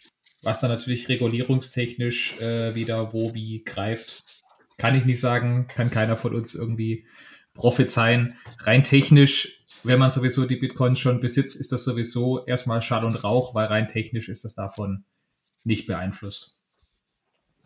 Aber ich habe noch so ganz viele, also viele ist jetzt übertrieben, aber ich habe noch so ein paar FAT-News aus dem Jahr 2022 im Kopf, Da hat noch so ein bisschen das Mining-Verbot von Ende 22, 21 ein bisschen noch reingewirkt. Oder was wir jetzt in den letzten Monaten gesehen haben, gefühlt jede zweite Kryptobörse klappt zusammen. Irgendwelche Fonds, die sich komplett ähm, überhatcht haben, fallen, fallen zusammen. Ich kriege gar nicht mehr die irgendwie gefühlt jeden Monat, ähm, jetzt mit FTX ist natürlich wieder ein bisschen was Größeres passiert. Gefühlt ist, ist jeden Monat dieses Jahr irgendwo was hochgegangen. Ich kriege gar nicht mehr alle zusammen. Free Error Capitals habe ich noch im, im Kopf. Und dann wird es aber auch schon ganz dunkel. Dieses, diese, diese Luna-Katastrophe habe ich jetzt auch noch. Aber was ist eigentlich die Schlussfolgerung aus all dem? Weil rein technisch, Bitcoin funktioniert ja immer noch. Das war dann so ein bisschen für mich so der Take aus all den äh, gerade schlechten Nachrichten für Bitcoin. Wir haben jetzt überhaupt nicht über den Kurs gesprochen. Müssen wir an der Stelle auch gar nicht. Ähm, Bitcoin funktioniert aber ja technisch weiterhin einwandfrei. Ist in keinster Weise äh, beeinflusst oder beeinträchtigt, was man von all den äh, anderen Coins nicht behaupten kann, weil die sind alle auf Partnerschaften oder sonstiges ausgelegt. Und Bitcoin funktioniert aber einfach weiterhin. Und ich glaube, das ist vielleicht auch einer der Gründe, warum wir uns äh, mehr oder weniger Bitcoin-Maxi schimpfen, weil wir glauben, dass da mit so einer dezentralen Lösung man, egal wie schlecht gerade das Fahrwasser ist, eigentlich immer eine gute Lösung am Start hat. Habt ihr noch so Nachrichten aus 2022, wo ihr sagt, Mensch, die haben uns aber auch beschäftigt, vielleicht denkt man jetzt aber auch wieder nicht dran, wie eben an viele FAT-News, die sich dann wieder aufgelöst haben im Jahr? Was ich interessant fand, kriegt man jetzt im Detail gerade auch nochmal so mit, aber ähm, die Zentralafrikanische Republik und Panama waren dann noch so zwei News, wo man dann gehört hat, ja, Land 2 und 3. Zentralafrikanische Republik, glaube ich, sehr schwierig, einfach weil die, die Umstände vor Ort schwierig sind. Aber äh, Panama fand ich unglaublich spannend, weil es halt nicht so dieses klassische dritte Weltland ist, sondern weil da wirtschaftlich schon viel, viel mehr läuft. Ist jetzt auch nicht ganz so viel passiert, zumindest habe ich nichts mehr mitbekommen in letzter Zeit, aber das zeigt so ein bisschen ja die, die Richtung an. Also 2021 ein Land, 2022 sind zwei zumindest in den News und bin gespannt, ob äh, die Schlagzahl irgendwann dann hochgehen wird die nächste Zeit. Und in Miami war es doch, glaube ich, wo auch noch angekündigt wurde, dass Madeira auf ein Gesetz hinarbeitet, dass Mexiko auf ein Gesetz hinarbeitet und irgendein Land in, in Südamerika, war es nicht sogar Brasilien, dass die auch angekündigt haben, dass sie jetzt Kryptos als Währung oder Handelsobjekt oder wie sie es auch immer genannt haben, zumindest zulassen, also nicht Legal Tender, aber dass sie sagen, es ist eine positive Regulierung dahinter. Es ist kein Verbot. Es gibt gewisse Regeln links und rechts, aber es ist jetzt ein regulierter Rahmen in einer gewissen Weise da. Ja, also Madeira hätte ich jetzt auch noch angeführt, weil ähm, das wurde mir jetzt gerade wieder bewusst, nachdem zwei unserer Kunden tatsächlich ihren Firmensitz nach Madeira verlegen, weil sie sich erhoffen, dass es da eine sehr freundliche ähm, äh, Regulierung äh, oder Bitcoin-freundliche Regulierung geben wird. Und weil jetzt gerade, glaube ich, letzte Woche, oder war das nicht sogar, ja doch, Ende letzter Woche kam zumindest der Teaser raus, ich habe es noch nicht gesehen, von dieser neuen Doku von, von Ruben äh, über Madeira, also von, von Ruben, der auch Human Bee, den, den Film, die Doku gemacht hat. Der hatte jetzt auch, habe ich nur den, den, den Teaser gesehen. Das ist, glaube ich, auch eine sehr sehenswerte äh, Dokumentation über, wie der Stand in Madeira gerade ist. Ja, das Madeira finde ich auch deswegen spannend. Da haben wir nämlich ein Land, das ja momentan den Euro als offizielle Währung führt. Dann haben wir plötzlich ein, ich, ich weiß es nicht, auch wieder nicht genau, wie da die politischen Feinheiten sind mit Madeira und Regulierung, aber dann haben wir plötzlich ähm, zumindest eine Insel, auf der Euro ein Währungsmittel ist, plötzlich daneben auch Bitcoin. Zumindest als reguliertes Asset. Und das muss ja spätestens dazu führen, dass eine EU sich in einem gewissen Maße damit auseinandersetzen muss und nicht viele Sachen vielleicht auf die lange Bank schieben kann du hast gerade richtig gesagt, also ähm, das nebenbei läuft als, als reguliertes Instrument, Geld, was auch immer, oder Zahlungsmittel, das erlaubt ist, aber es ist kein gesetzliches Zahlungsmittel. Weil das, das dürfen sie nicht und das macht natürlich schon nochmal einen deutlichen Unterschied. Ähm, da bin ich aber gespannt, äh, sowieso auch hinblicklich digitaler Euro, ähm, ob sich da zum Thema gesetzlicher Zahlungsmittel, was muss ein Händler akzeptieren, was nicht, ob sich da irgendwie vielleicht sowieso was ändern wird in Zukunft. Da bin ich gespannt, ob sie da vielleicht bewusst versuchen, nochmal klarzustellen, es gibt nur den Euro und nichts anderes. Also ich glaube, das wird auch interessant. Ja, und ich wäre auch wegen Regulierungen und, oh ja, da ziehe ich jetzt hin und oh, da mache ich eine Firma groß, da wäre ich ganz vorsichtig, weil ich habe noch in Erinnerung, Portugal hieß es auch für ein, zwei Jahre, dass die ja sehr in Anführungsstrichen Krypto- und Bitcoin-freundlich sind. Und dann ist innerhalb von gefühlt als Ausländer innerhalb kürzester Zeit ist ja plötzlich die Regulierung hochgefahren worden und es wurden plötzlich Steuersachen eingeführt, wo, glaube ich, so mancher, der sich da positioniert hatte, plötzlich äh, kalt erwischt wurde und nicht so direkt damit gerechnet hat. Also auch wieder, wenn solche Regulierungen von Politikern abhängig sind, die ähm, vielleicht auch mal wechseln, oder eine andere Ausrichtung bekommen, dann ist das nicht automatisch der Freifahrtschein für die Zukunft, dass hier jetzt automatisch es nur noch besser wird von der Regulierung. Das kann auch wieder zurückgehen. Was noch ein Punkt ist, was mir einfällt, betrifft jetzt nicht direkt Bitcoin, aber Bitcoiner interessieren sich natürlich auch für Geldpolitik. Ähm, völlig überraschend, äh, auch für die EZB gab es Inflation dieses Jahr. Das war so im Prinzip das heiße Thema äh, im Prinzip in den Medien und äh, plötzlich war das so in der woken Gesellschaft angekommen, dass plötzlich alles teurer wird. Ist aber nur vorübergehend. Ja, ich ah, ist, okay. ist nur vorüber. Das, ja, weil Ronny hat absolut recht, weil was haben wir denn in ein paar Monaten? In ein paar Monaten, dann sind die zwölf Monate rum in der man standardgemäß die Inflation immer bemisst, weil Inflation wird in der Regel ausgegeben mit hier, so viel war es im Monat letztes Jahr. Wenn wir in den ersten Monaten 2023 sind, wo die Inflation schon deutlich höher war, wird die Inflation automatisch zurückgehen. Außer natürlich, wir haben richtig, richtig, richtiges großes Problem.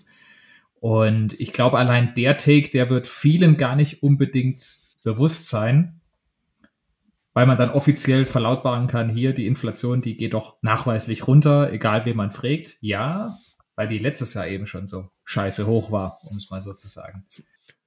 Spannend finde ich halt einfach zu sehen dieses Jahr, ich, das hat einfach jeder mitbekommen, ob man wollte oder nicht, dass dieses Thema Inflation, Geldentwertung und so weiter in der Gesellschaft angekommen ist.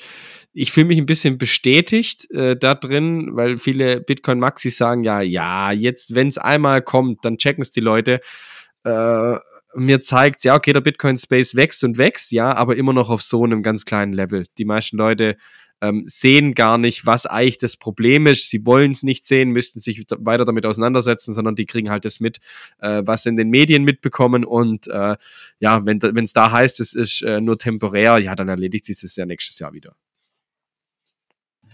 Ja, ich habe ich hab auch schon in WhatsApp-Gruppen bei Freunden 2020 darauf hingewiesen, dass äh, Inflation ganz großes, äh, fieses Thema werden wird. Habe mich dann nach einem Jahr noch selbst zitieren dürfen. Guckt, jetzt läuft langsam an. Ich weiß nicht, ob ich es jetzt nochmal wagen soll, mich nochmal zu zitieren von vor zwei Jahren. Da muss ich, da muss ich wieder an den Spruch von Gigi denken. Äh, jeder, jeder wird sich dann mit Bitcoin beschäftigen, wenn es der richtige Moment für denjenigen ist. Von dem her kann man es eh nicht enforcen. Aber Bitcoin ist allerdings tot, falls ihr es noch nicht mitbekommen habt. Ähm, ich habe es nachgeguckt oh. äh, auf bitcoinisdead.org schon 20 Mal dieses Jahr und die Zählung geht nur bis äh, zum 19. Juli. Dann kommt perfekt beim 21. Mal noch dieser EZB-Blogartikel, der neulich war. Ja, ich wollte es gerade sagen, dass es, es waren auf jeden Fall, es war auf jeden Fall noch ein paar Mal dazwischen, deswegen mhm. denke ich einfach, die haben es noch nicht eingepflegt. Aber wir haben, also mindestens 20 Mal wurde es dieses Jahr für tot erklärt. Ich weiß gar nicht, äh, wie weit wir insgesamt. Wäre jetzt natürlich interessant, nimmt die Zahl eher zu oder ab? Weil offenbar die Wiederbelebungsversuche funktionieren ja sehr gut. Immer. Wobei das natürlich auch schwierig ist. Nimmt man da jetzt jeden kleinen Block mit fünf Views irgendwie dazu oder nicht? Also der Vergleich, weiß ich nicht, ob die da immer die gleiche, gleichen äh, Statistiken haben. Ja, keine Ahnung, wahrscheinlich nicht. Aber äh, ich sehe gerade, also seit Oktober 2010 wurde es äh, schon insgesamt 300, ach, verdammt, jetzt ist es mir gerade abgeschmiert, äh, 385 Mal für tot erklärt. Also das ist gerade äh, zumindest auf der Webseite die aktuelle Zahl. Für alle, die es nicht kennen, äh, besucht die Seite mal. Super cool. Die haben, ähm, die haben den Bitcoin-Chart im, äh, im Hintergrund laufen und haben jedes Mal einen roten Punkt gesetzt, als, äh, als Bitcoin für tot erklärt wurde. Lässt sich sehr schön angucken und unten sind auch die ganzen Artikel verlinkt. Sehr gut. Schick's mir den Link, dann hau ich dir noch in die Show Notes mit rein. Ja, ich glaube, die haben ihre Dom Domain geändert, aber ich schick's dir rein. Mhm. Jetzt haben wir viel über 2022 äh, geredet. Jetzt würde mich mal noch interessieren von euch jeweils, was, äh, was seht ihr denn so in der Zukunft für 2023? So, was, was könnten kommen? Jetzt könnte man davon reden, ja, ja, da wird Apple wird als nächstes äh, Lightning bei sich integrieren oder da wird äh, Amerika plötzlich Bitcoin regulieren und als zusätzliches Zahlungsmittel machen. Der Bullenmarkt kommt, der Bärenmarkt hält. Was sind denn das? Was sind denn da so eure Takes dazu? Oh, bin ich ganz schlecht in sowas. Äh, aber ich sage vorher, dass die, äh, die aufgesetzten Nodes boomen werden, weil Raspberry Pi, die Raspberry Pi Foundation äh, angekündigt hat, dass sie wieder äh, Pis auf den Markt bringen. Ähm, und der Standard Node Runner nimmt nun mal den, den Pi. Ähm, deswegen würde ich sagen, die Zahlen gehen nach oben und die ganzen Leute, die jetzt äh, das Jahr bei eBay Kleinanzeigen äh, nicht hinterhergekommen sind oder denen es zu teuer waren, die werden wahrscheinlich jetzt einsteigen und äh, ihre Node aufsetzen. Würde behaupten, 2024, auch wenn es dem einen oder anderen vielleicht nicht gefällt, ähm, wird das Jahr, in dem die Banken in Bitcoin einsteigen. Also ich halte es für durchaus wahrscheinlich, dass wir nächstes Jahr nicht auf Deutschland bezogen, sondern generell auf, auf Europa und die USA vor allem, ähm, glaube ich, wir werden einen Spot-ETF in Amerika sehen. Wir werden klassische große Bankhäuser sehen, die wirklich jetzt einsteigen und nicht nur für die äh, Private Banking, für die ja, Vermögensten ihrer Kunden da irgendwas machen, sondern wirklich, dass die in das ganze Game einsteigen. Und ich glaube, das wird sehr, sehr spannend zu beobachten, wie reagiert der Normalo da drauf? Kaufen da Normalos plötzlich Bitcoin? Beschäftigen die sich auch da damit? Sehen die das nur als Spekulationsobjekt oder sagen die, äh, laufen die Sturm und sagen, die könnt ihr sowas, äh, so einen Klimakiller anbieten als Bank und so weiter? Also ich glaube, das wird sehr spannend. Für mich, der halt aus der Branche kommt, sowieso, aber ich kann mir durchaus vorstellen, dass wir da in diesem Jahr sehr, sehr viel sehen werden in dem Bereich. Ja, also ich würde mich äh, dem Lodi anschließen. Ähm, ich gehe auch davon aus, dass äh, die viel mehr Banken oder Finanzinstitutionen auf den Zug aufspringen und mit zunehmender Regulierung den Schritt wagen werden, äh, sich mit Bitcoin auseinanderzusetzen und sich vielleicht Bitcoin auch ins Portfolio zu legen. Ähm, und das, ist, das sehe ich zum einen oder ja, würde ich zum einen erwarten und zum anderen ähm, glaube ich, dass wir eine zunehmende Adoption sehen werden bei, bei Händlern im klassischen Brick and Mortar, also im klassischen Einzelhandel, ähm, weil hier viel mehr Offenheit ähm, herrscht. Auch in diesem Jahr merke ich das schon in Gesprächen, wenn ich versuche, jemanden in Stuttgart zu überzeugen. Man will sich damit, zumindest mal will man sich anhören. Ähm, ich, ich war vor, vor einem halben Jahr, habe ich immer eine Abfuhr kassiert. Oh je, oh je, da kommt wieder der, der komische mit seinem, mit seinem äh, Geldwäschezeug und äh, was weiß ich, was er da will. Und äh, das ist auch nur was für Terroristen.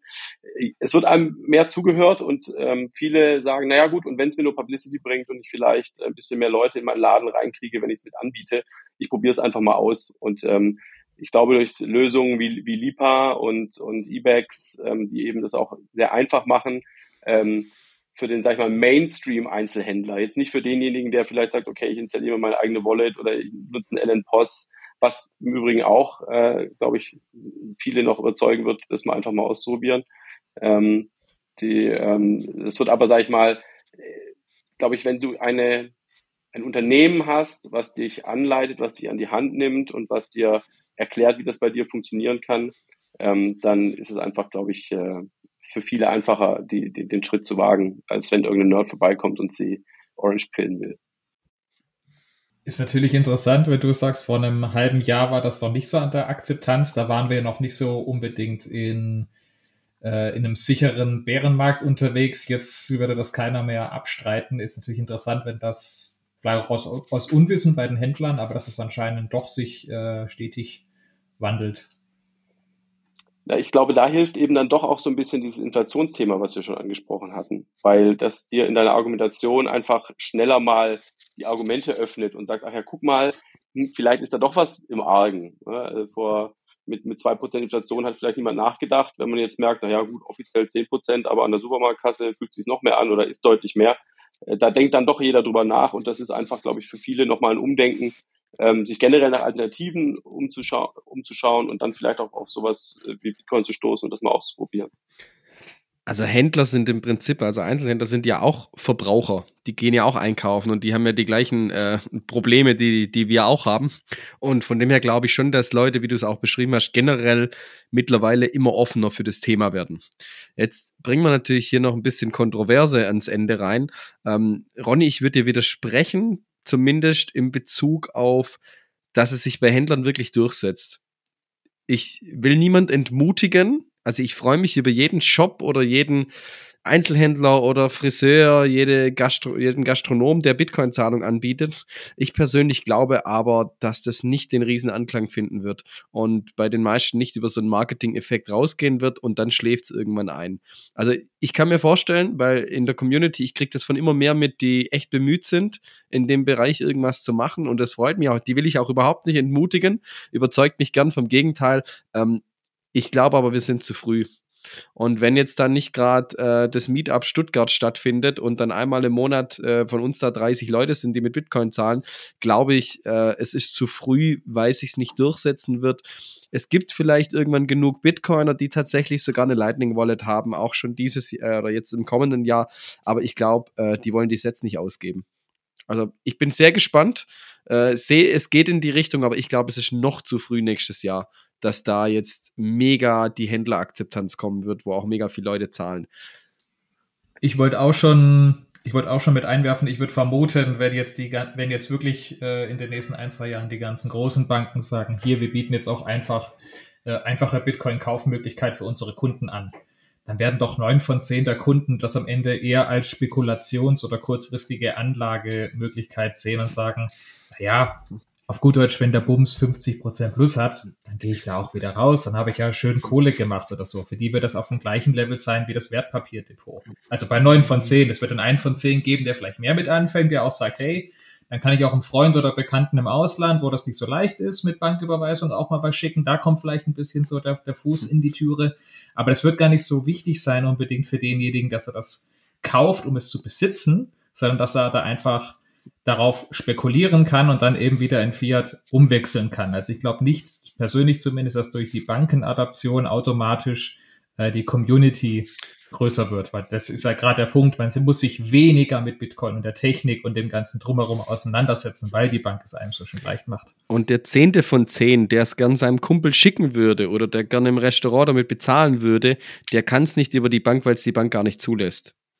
Also ich glaube, die Banken werden nächstes Jahr ein Thema sein, aber wir müssen uns sowas von davor verabschieden. Also in Europa und vor allem in Deutschland, dass man da nächstes Jahr dann irgendwie Self-Custody das so betreiben kann. Vergisst es. Das ist äh, von der Regulation her und Geldwäsche-Themen her aktuell für mich undenkbar, dass wir das so schnell sehen werden.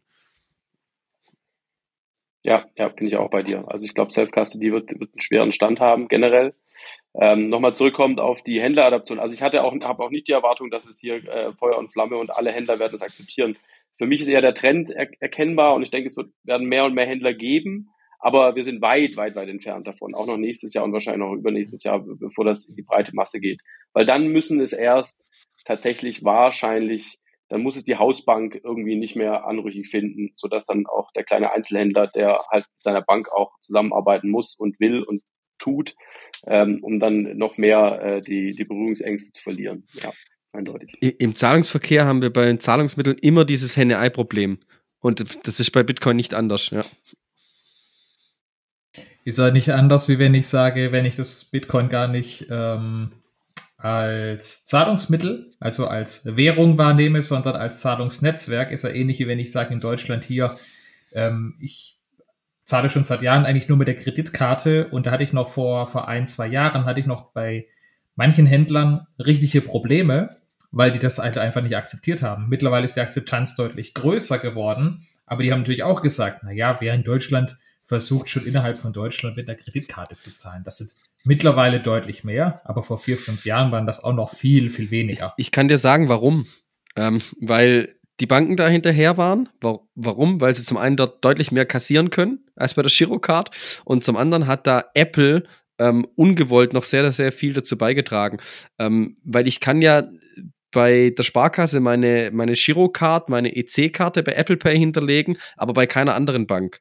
Das heißt, wenn ich ein Kunde der Volksbank bin, der Deutschen Bank oder sonst was, kann ich nur die Kreditkarte hinterlegen auf meinem Apple-Gerät und das heißt, der Händler muss das akzeptieren. Und natürlich haben die Banken das den Händlern gesagt oder die Händler haben gemerkt, jetzt kommt er mit seinem Smartphone und es funktioniert nicht und der kann nicht zahlen. Und dann zahle ich lieber ein bisschen mehr Gebühren, als dass der Kunde gar nicht zahlen kann. Und das hat tatsächlich sehr, sehr stark dazu beigetragen, dass die Kreditkartenakzeptanz zugelegt hat und parallel Aldi und Lidl sind eingestiegen. Und das war für viele Händler auch so ein Ding. Aber wenn die das machen, muss ich es auch machen.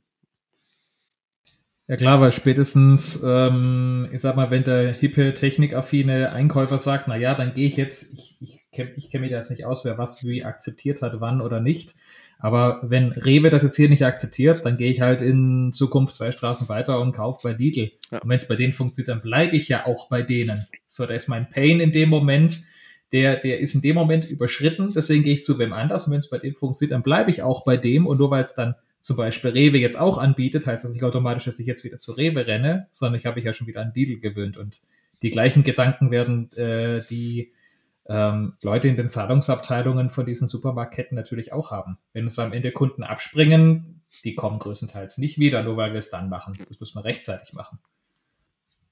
Ich hätte noch äh, ein, zwei Takes. Ähm, vielleicht sind die gar nicht so unwahrscheinlich, aber ich will es auf jeden Fall mal in, dem, in der Runde auch noch platzieren. Ich glaube, ähm, im zweiten Quartal nächstes Jahr wird die EZB die Zinsen wieder senken. Ich glaube, äh, es kann sein, wir haben noch die andere. Welcher Tag? Keine Ahnung. Ich habe mich, hab mich immerhin auf ein Quartal beschränkt. Also ähm, ich glaube, die Zinsen werden noch ein bisschen steigen in Europa. Dann wird es aber auch gut sein. Und ich glaube tatsächlich in Quartal 2 äh, könnte man schon wieder die Trendwende in die andere Richtung sehen. Und das, das finde ich sehr spannend. Und das ist jetzt schwierig, das zu, zu formulieren, wie das passiert, aber ich sage, nächstes Jahr werden wir ein Hilfsprogramm sehen der EZB, das wirklich für Italien gebaut ist, wo Italien gestützt wird und nicht, wie wir es jetzt das ein oder andere Mal schon gesehen haben, sondern sie werden es wirklich offen auch kommunizieren, dass man das macht, um Italien zu stützen. Also ich glaube, die EZB wird die Kommunikationsstrategie, wie sie es ja immer schon machen, so Salamitaktik-mäßig, äh, insofern ändern, dass man wirklich sagt, du Leute, wir haben da ein Problem mit Italien äh, und noch ein, zwei anderen Südstaaten und die müssen wir jetzt einfach stützen, da müssen wir jetzt als Europa zusammenrücken. Also ich glaube, dieses Narrativ von, nee, nee, wir sind keine Schuldenunion, das man bislang immer äh, so öffentlich dargestellt hat, ich glaube, das kippt jetzt langsam, weil es nicht mehr aufrecht äh, haltbar ist und man da vielleicht äh, die Leute auf äh, noch mehr vorbereiten will. Aber das, ähm, du sagst jetzt Zinspolitik ändern, das heißt dann aber nicht, dass die Inflation auch automatisch deswegen zurückgegangen ist, oder? Ähm, das hat jetzt nicht zwingend was damit zu tun. Also ich, ich wage tatsächlich keine Prognose, ähm, was die Inflation angeht, ähm, weil tatsächlich die MMTler zumindest in Bezug auf das äh, nicht gänzlich Unrecht haben, weil es eben so ist, dass das aktuell natürlich sehr angebotsgetrieben ist mit Lieferketten und so weiter und da habe ich keine Ahnung, wie sich das entwickeln wird. Ja, ich, ich spreche es auch deswegen an, weil ich ja schon gemeint habe, hier nach zwölf Monaten ist die Inflation ja automatisch, äh, muss die automatisch geringer sein, außer wir haben jetzt wiederholt zwölf Monate auf zwölf Monate die zehn Prozent Inflation, sie muss ja eigentlich automatisch mit runtergehen. Und ich würde auch wetten, für 2023, die Inflation wird nicht auf, nicht unbedingt auf zwei Prozent runtergehen, vielleicht wird die eher so auf fünf Prozent oder so gehen, aber sie wird runtergehen und es werden wieder Leute das für sich in Anspruch nehmen, ähm, dass sie das ja gelöst haben. Dabei ist es eigentlich nur, äh, Leo würde jetzt sagen, eigentlich ist es nur ein Dreisatz. Und wenn die Leute den Dreisatz lösen könnten, dann wüssten sie, dass äh, die Inflation gemessen an 2020 oder 2021 eben nicht runtergegangen ist. Ähm, auf 2% kommen wir auf keinen sondern, Fall nächstes Jahr. Nee, nee.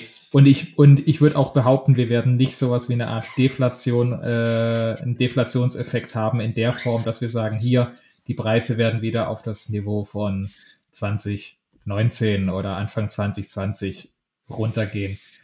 Ich sage nicht, das wird nie passieren, aber ich halte es für sehr unwahrscheinlich und wenn es eintritt, dann vermute ich, dass es nicht an der gelungenen Währungspolitik hängt. Wenn du sagst, es wird, äh, du, du schließt es nicht aus, ich schließe es aus dass wir die Kurse oder die Preise für Waren wieder sehen in Euro gerechnet. Ja, guter Punkt.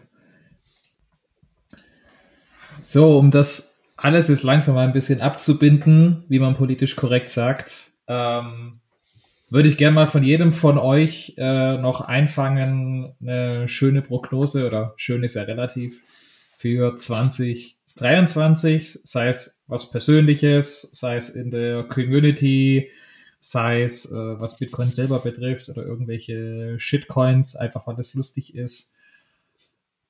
Lotti, möchtest du anfangen? Ähm, ich werde sehr viele Bitcoin-Events besuchen, aber das ist, glaube ich, kein so, so Hot Take das ist, wahrscheinlich. Das ist recht lame, ja. nee, ich, ich, ich habe vielleicht zwei Sachen. Äh, beim einen schwanke ich noch so ein bisschen, weil ich es äh, mit, mit Zahlen, dann kann man es mir natürlich nachher vorhalten. Ich habe gerade im Moment geguckt, wir haben in Euro gerechnet, ähm, ne, in Dollar steht es hier, äh, ein Market Cap im kompletten Crypto-Space von 880 Milliarden Dollar. Ähm, das ist ja ein Wert, den Bitcoin schon mal hatte. Und ich sage, wir gehen nächstes Jahr auf 5000 Milliarden. Irgendwann nächstes Jahr, also eine mindestens Versechsfachung, so um den Dreh rum, werden wir sehen. Und da bin ich mir eigentlich relativ sicher, dass wir das sehen werden. Wie viel davon Bitcoin hat ein normal Ich wollte gerade fragen, bitte noch die Marktdominanz mitgeben, damit ich meine Orders entsprechend setzen kann. Das weiß ich nicht, aber ich glaube, die wird weiter tendenziell abnehmen, ähm, weil es mehr andere Projekte gibt, die, ja, brauchen wir nicht diskutieren, aber äh, ich glaube, da wird viel Geld reinfließen. Und ähm, vielleicht überrascht es den einen oder anderen Hörer, ist für mich aber äh, überhaupt kein Hot Take. Also ich halte es für sehr wahrscheinlich, äh, NFTs kommen zurück. Und NFTs kommen geballter zurück, als sich das viele vorstellen können, weil der NFT-Hype, den wir, war das dieses Jahr, Ende letztes Jahr so gesehen haben? Ja, äh, eher Ende letztes ja, das war meiner Meinung nach nur so die erste, die ersten Anfänge. Äh, NFTs werden ganz, ganz groß kommen. Vielleicht erst zweites Halbjahr dieses Jahr, aber ich glaube, da steigen ganz, ganz viele große Player ein und das wird erst richtig losgehen. Ob das dann nur Affenbildchen sind, weiß ich nicht, aber ich glaube, äh, im Bereich NFTs wird ganz, ganz viel passieren in nächster Zeit. Also NFTs würde ich dir sogar recht geben, weil ich habe eigentlich als nächsten Take bei den NFTs eben, hätte, hätte ich jetzt darauf gesetzt, wenn es nicht sowieso der ganze Markt hin und her gekippt wäre, dass man das Ganze jetzt noch aufs nächste Level gezogen hätte und eben gesagt hätte, das, was viele ja auch schon gesagt haben, mit Gamification und jetzt kann ich das hier und dort einsetzen. Das ist alles irgendwie nicht so wirklich gekommen. Vielleicht ist natürlich auch schon gestorben, genauso wie das Metaverse gestorben ist, bevor Zuckerberg überhaupt äh, veröffentlicht hat. Ähm, Vielleicht aber sehen wir bei NFTs da auch nochmal, dass da was äh, hochschwappt. Vielleicht sogar auch was, was ein bisschen längerlebiger ist, als es so mancher Bitcoin-Maxi wahrhaben will. Will ich gar nicht äh, mich trauen, das zu prognostizieren. Aber ja, NFTs würde ich dir absolut recht geben, dass da der Drops noch nicht gelutscht ist. Ele, bei dir? Ähm, also ich sage, dass nächstes Jahr ein bekannter äh, Bitcoin-Podcaster ähm, öfters zitiert wird. Ähm, und zwar mit dem Zitat, um es abzukürzen, ich habe Bullshit geschrieben und du hast vollkommen recht. Keine weiteren Fragen, Euer Ehren. Äh, da gehe ich auch absolut mit. Also daraus würde ich sogar ein NFT machen. Vielleicht kann mich dann äh, Lotti beraten, auf welcher Chain ich das am besten äh, veröffentlichen kann. Ja, da kannst du, kannst du viel Geld mitmachen. Wenn, wenn du es dann dein NFT ausdruckst, dann signiere ich es dir. Geil. Ich glaube, ich will da, ich, ich will da auch T-Shirts davon haben. Also Bitornado, wenn du das hörst, so eine limitierte Sonderauflage äh, von gewissen äh, Tweets äh, könnte, könnte steil gehen. Wäre okay. Ich nehme die, ich nehm die erste Komplett. Auflage. Also ist schon verkauft. Äh, einfach melden, Kontakt steht in den Show Notes. Und der Ronny noch zum Schluss. Ja, ich habe einen guten Vorsatz und zwei Voraussagen. Ähm, der gute Vorsatz ist, dass ich den Aaron, den wir auch bei der Bleibe kennengelernt haben, äh, und der den Human Bee-Film gemacht hat, dass ich aufhören würde, ihn Ruben zu nennen. Ich ihn nämlich immer Ruben, weil er heißt, glaube ich, aus seinem LNTX-Board heißt er irgendwie Aaron Ruben at irgendwas. Also ich, ich weiß auch nicht, warum ich das wechsle, aber er heißt Aaron. Ich habe ja. vorher überlegt, von welchem Ruben er spricht. Der hieß doch anders. Ja, ist mein persönliches mein persönliches Problem. Also vom Aaron, Entschuldigung Aaron. Ähm, Entschuldigung, Ruben. und zu den Voraussagen, also zum einen sage ich, Crypto.com geht pleite nächstes Jahr. Ähm, ich lege mich jetzt nicht auf ein Quartal fest, aber ist auch egal. Und das andere ist, dass ich, äh, dass ich der, der Blocktrainer äh, Roman Rea äh, nächstes Jahr die Haare schneiden wird. Ähm, Uh.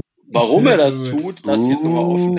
ja, aber er wird Also für, für die Zuhörer, die es nicht wissen, Roman schneidet sich die Haare offiziell erst, wenn wir bei 100.000 Euro, Dollar? Ich glaube, Dollar war's. Ich glaube, gar Dollar war's. Das war damals noch nicht so, naja, das ist dann halt 10% mehr oder weniger. Ich glaube, Wissen wir nicht, wie es bis dahin läuft. Okay. Ja, es soll ja nicht der Einzige sein, wo das so ist. Aber ich, aber ich glaube, Ronny, äh, zum Beispiel ein, ein Alex von Frankenberg würde da auch mitgehen bei der Prognose. Hyperbolisch. ja gut, das Gute ist, ich habe ja offiziell keine Kursprognose gemacht, ja. Nee, nee, nur eine Kann ich Frisurprognose. nur grad das. Gegenteil Nur behaupten. eine Frisurprognose. Da müssen sie jetzt eigentlich noch ein paar Plebs connecten. Proof of Hair. Genau, die, jetzt müssen sie noch ein paar Plebs connecten und so Ansagen machen, bis bei 80.000 schneide ich, bei 100.000 schneide ich und bei 120.000 schneidet der. Wenn Ethereum Bitcoin flippt, dann Das äh, lasse ich mir eine Glatze machen. Also was. Hat er gesagt. gesagt. oh nein. Oh nein.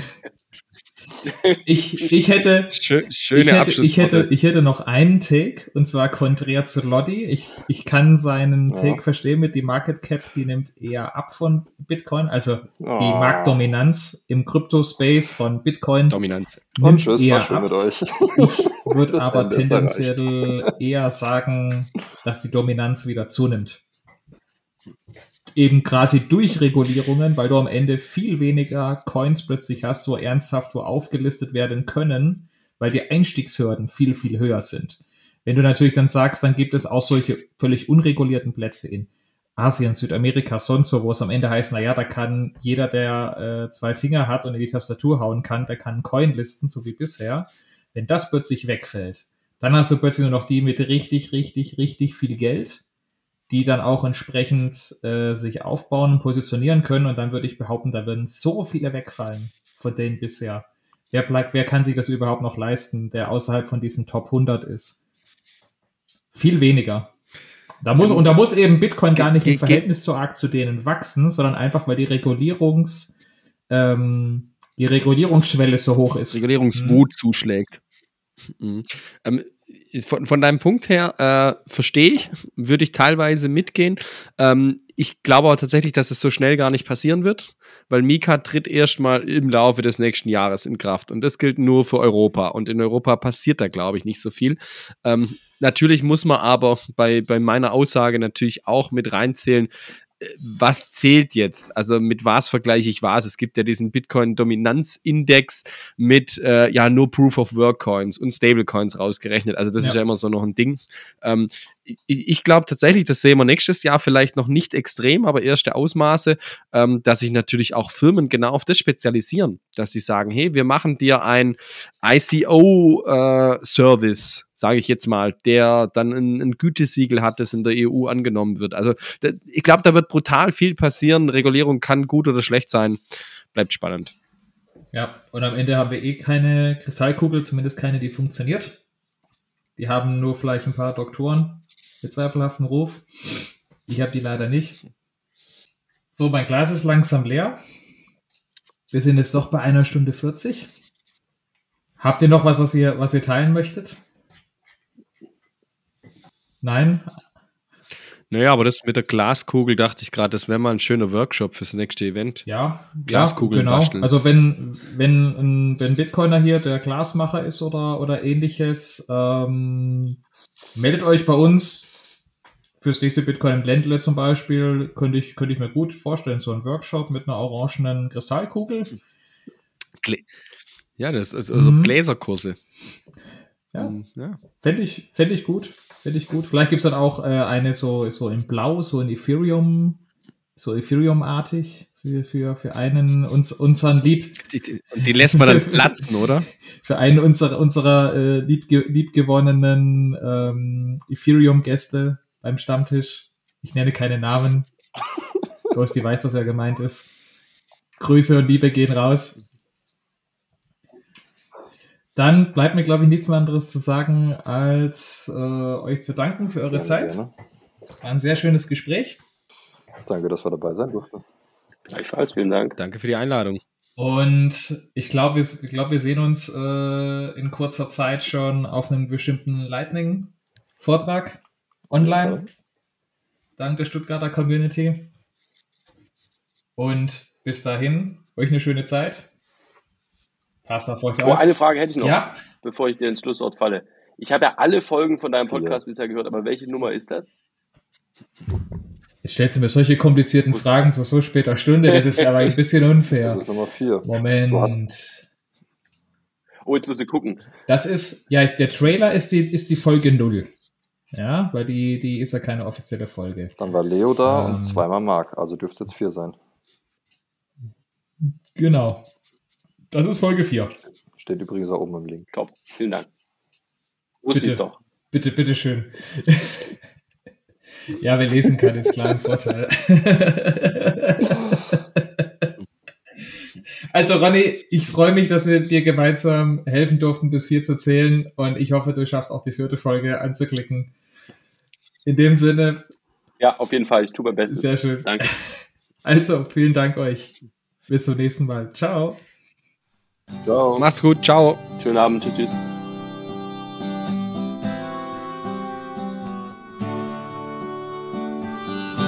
Es ist ein Traum. Ich glaube, ich hab's kapiert. Die Lösung für alles, es ist wie ein Traum. Man glaubt, es passiert und nix heute ist auf. Mir geht's so gut. Läuft wie ein Uhrwerk. Tick-Tock, der nächste Block, da krieg ich wieder Mut. Man spart für später, viel besser als Gold. Aber wir bringen jetzt die anderen dazu, die ganze Zeit, die man einstecken muss. Wir bringen jetzt meine Freunde dazu. Reden kann ich viel, begreifen braucht Zeit.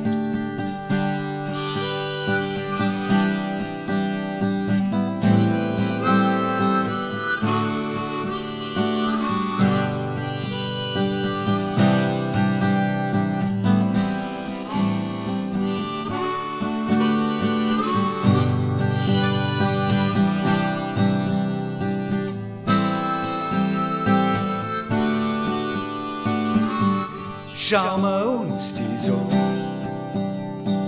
knapp und begrenzt. So muss kurz Geld sein, keiner schufft da.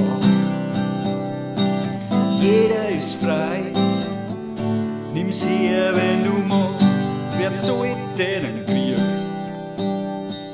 Wenn man das Geld nicht drucken kann, wenn's euch alle friert. Überlegt's einmal, wo das herkommen kann. Habt ihr's auch schon mal ausprobiert, wie einfach das geht mit einer App? Habt ihr das jetzt auch schon kapiert? Als keiner Tipp und es ist da.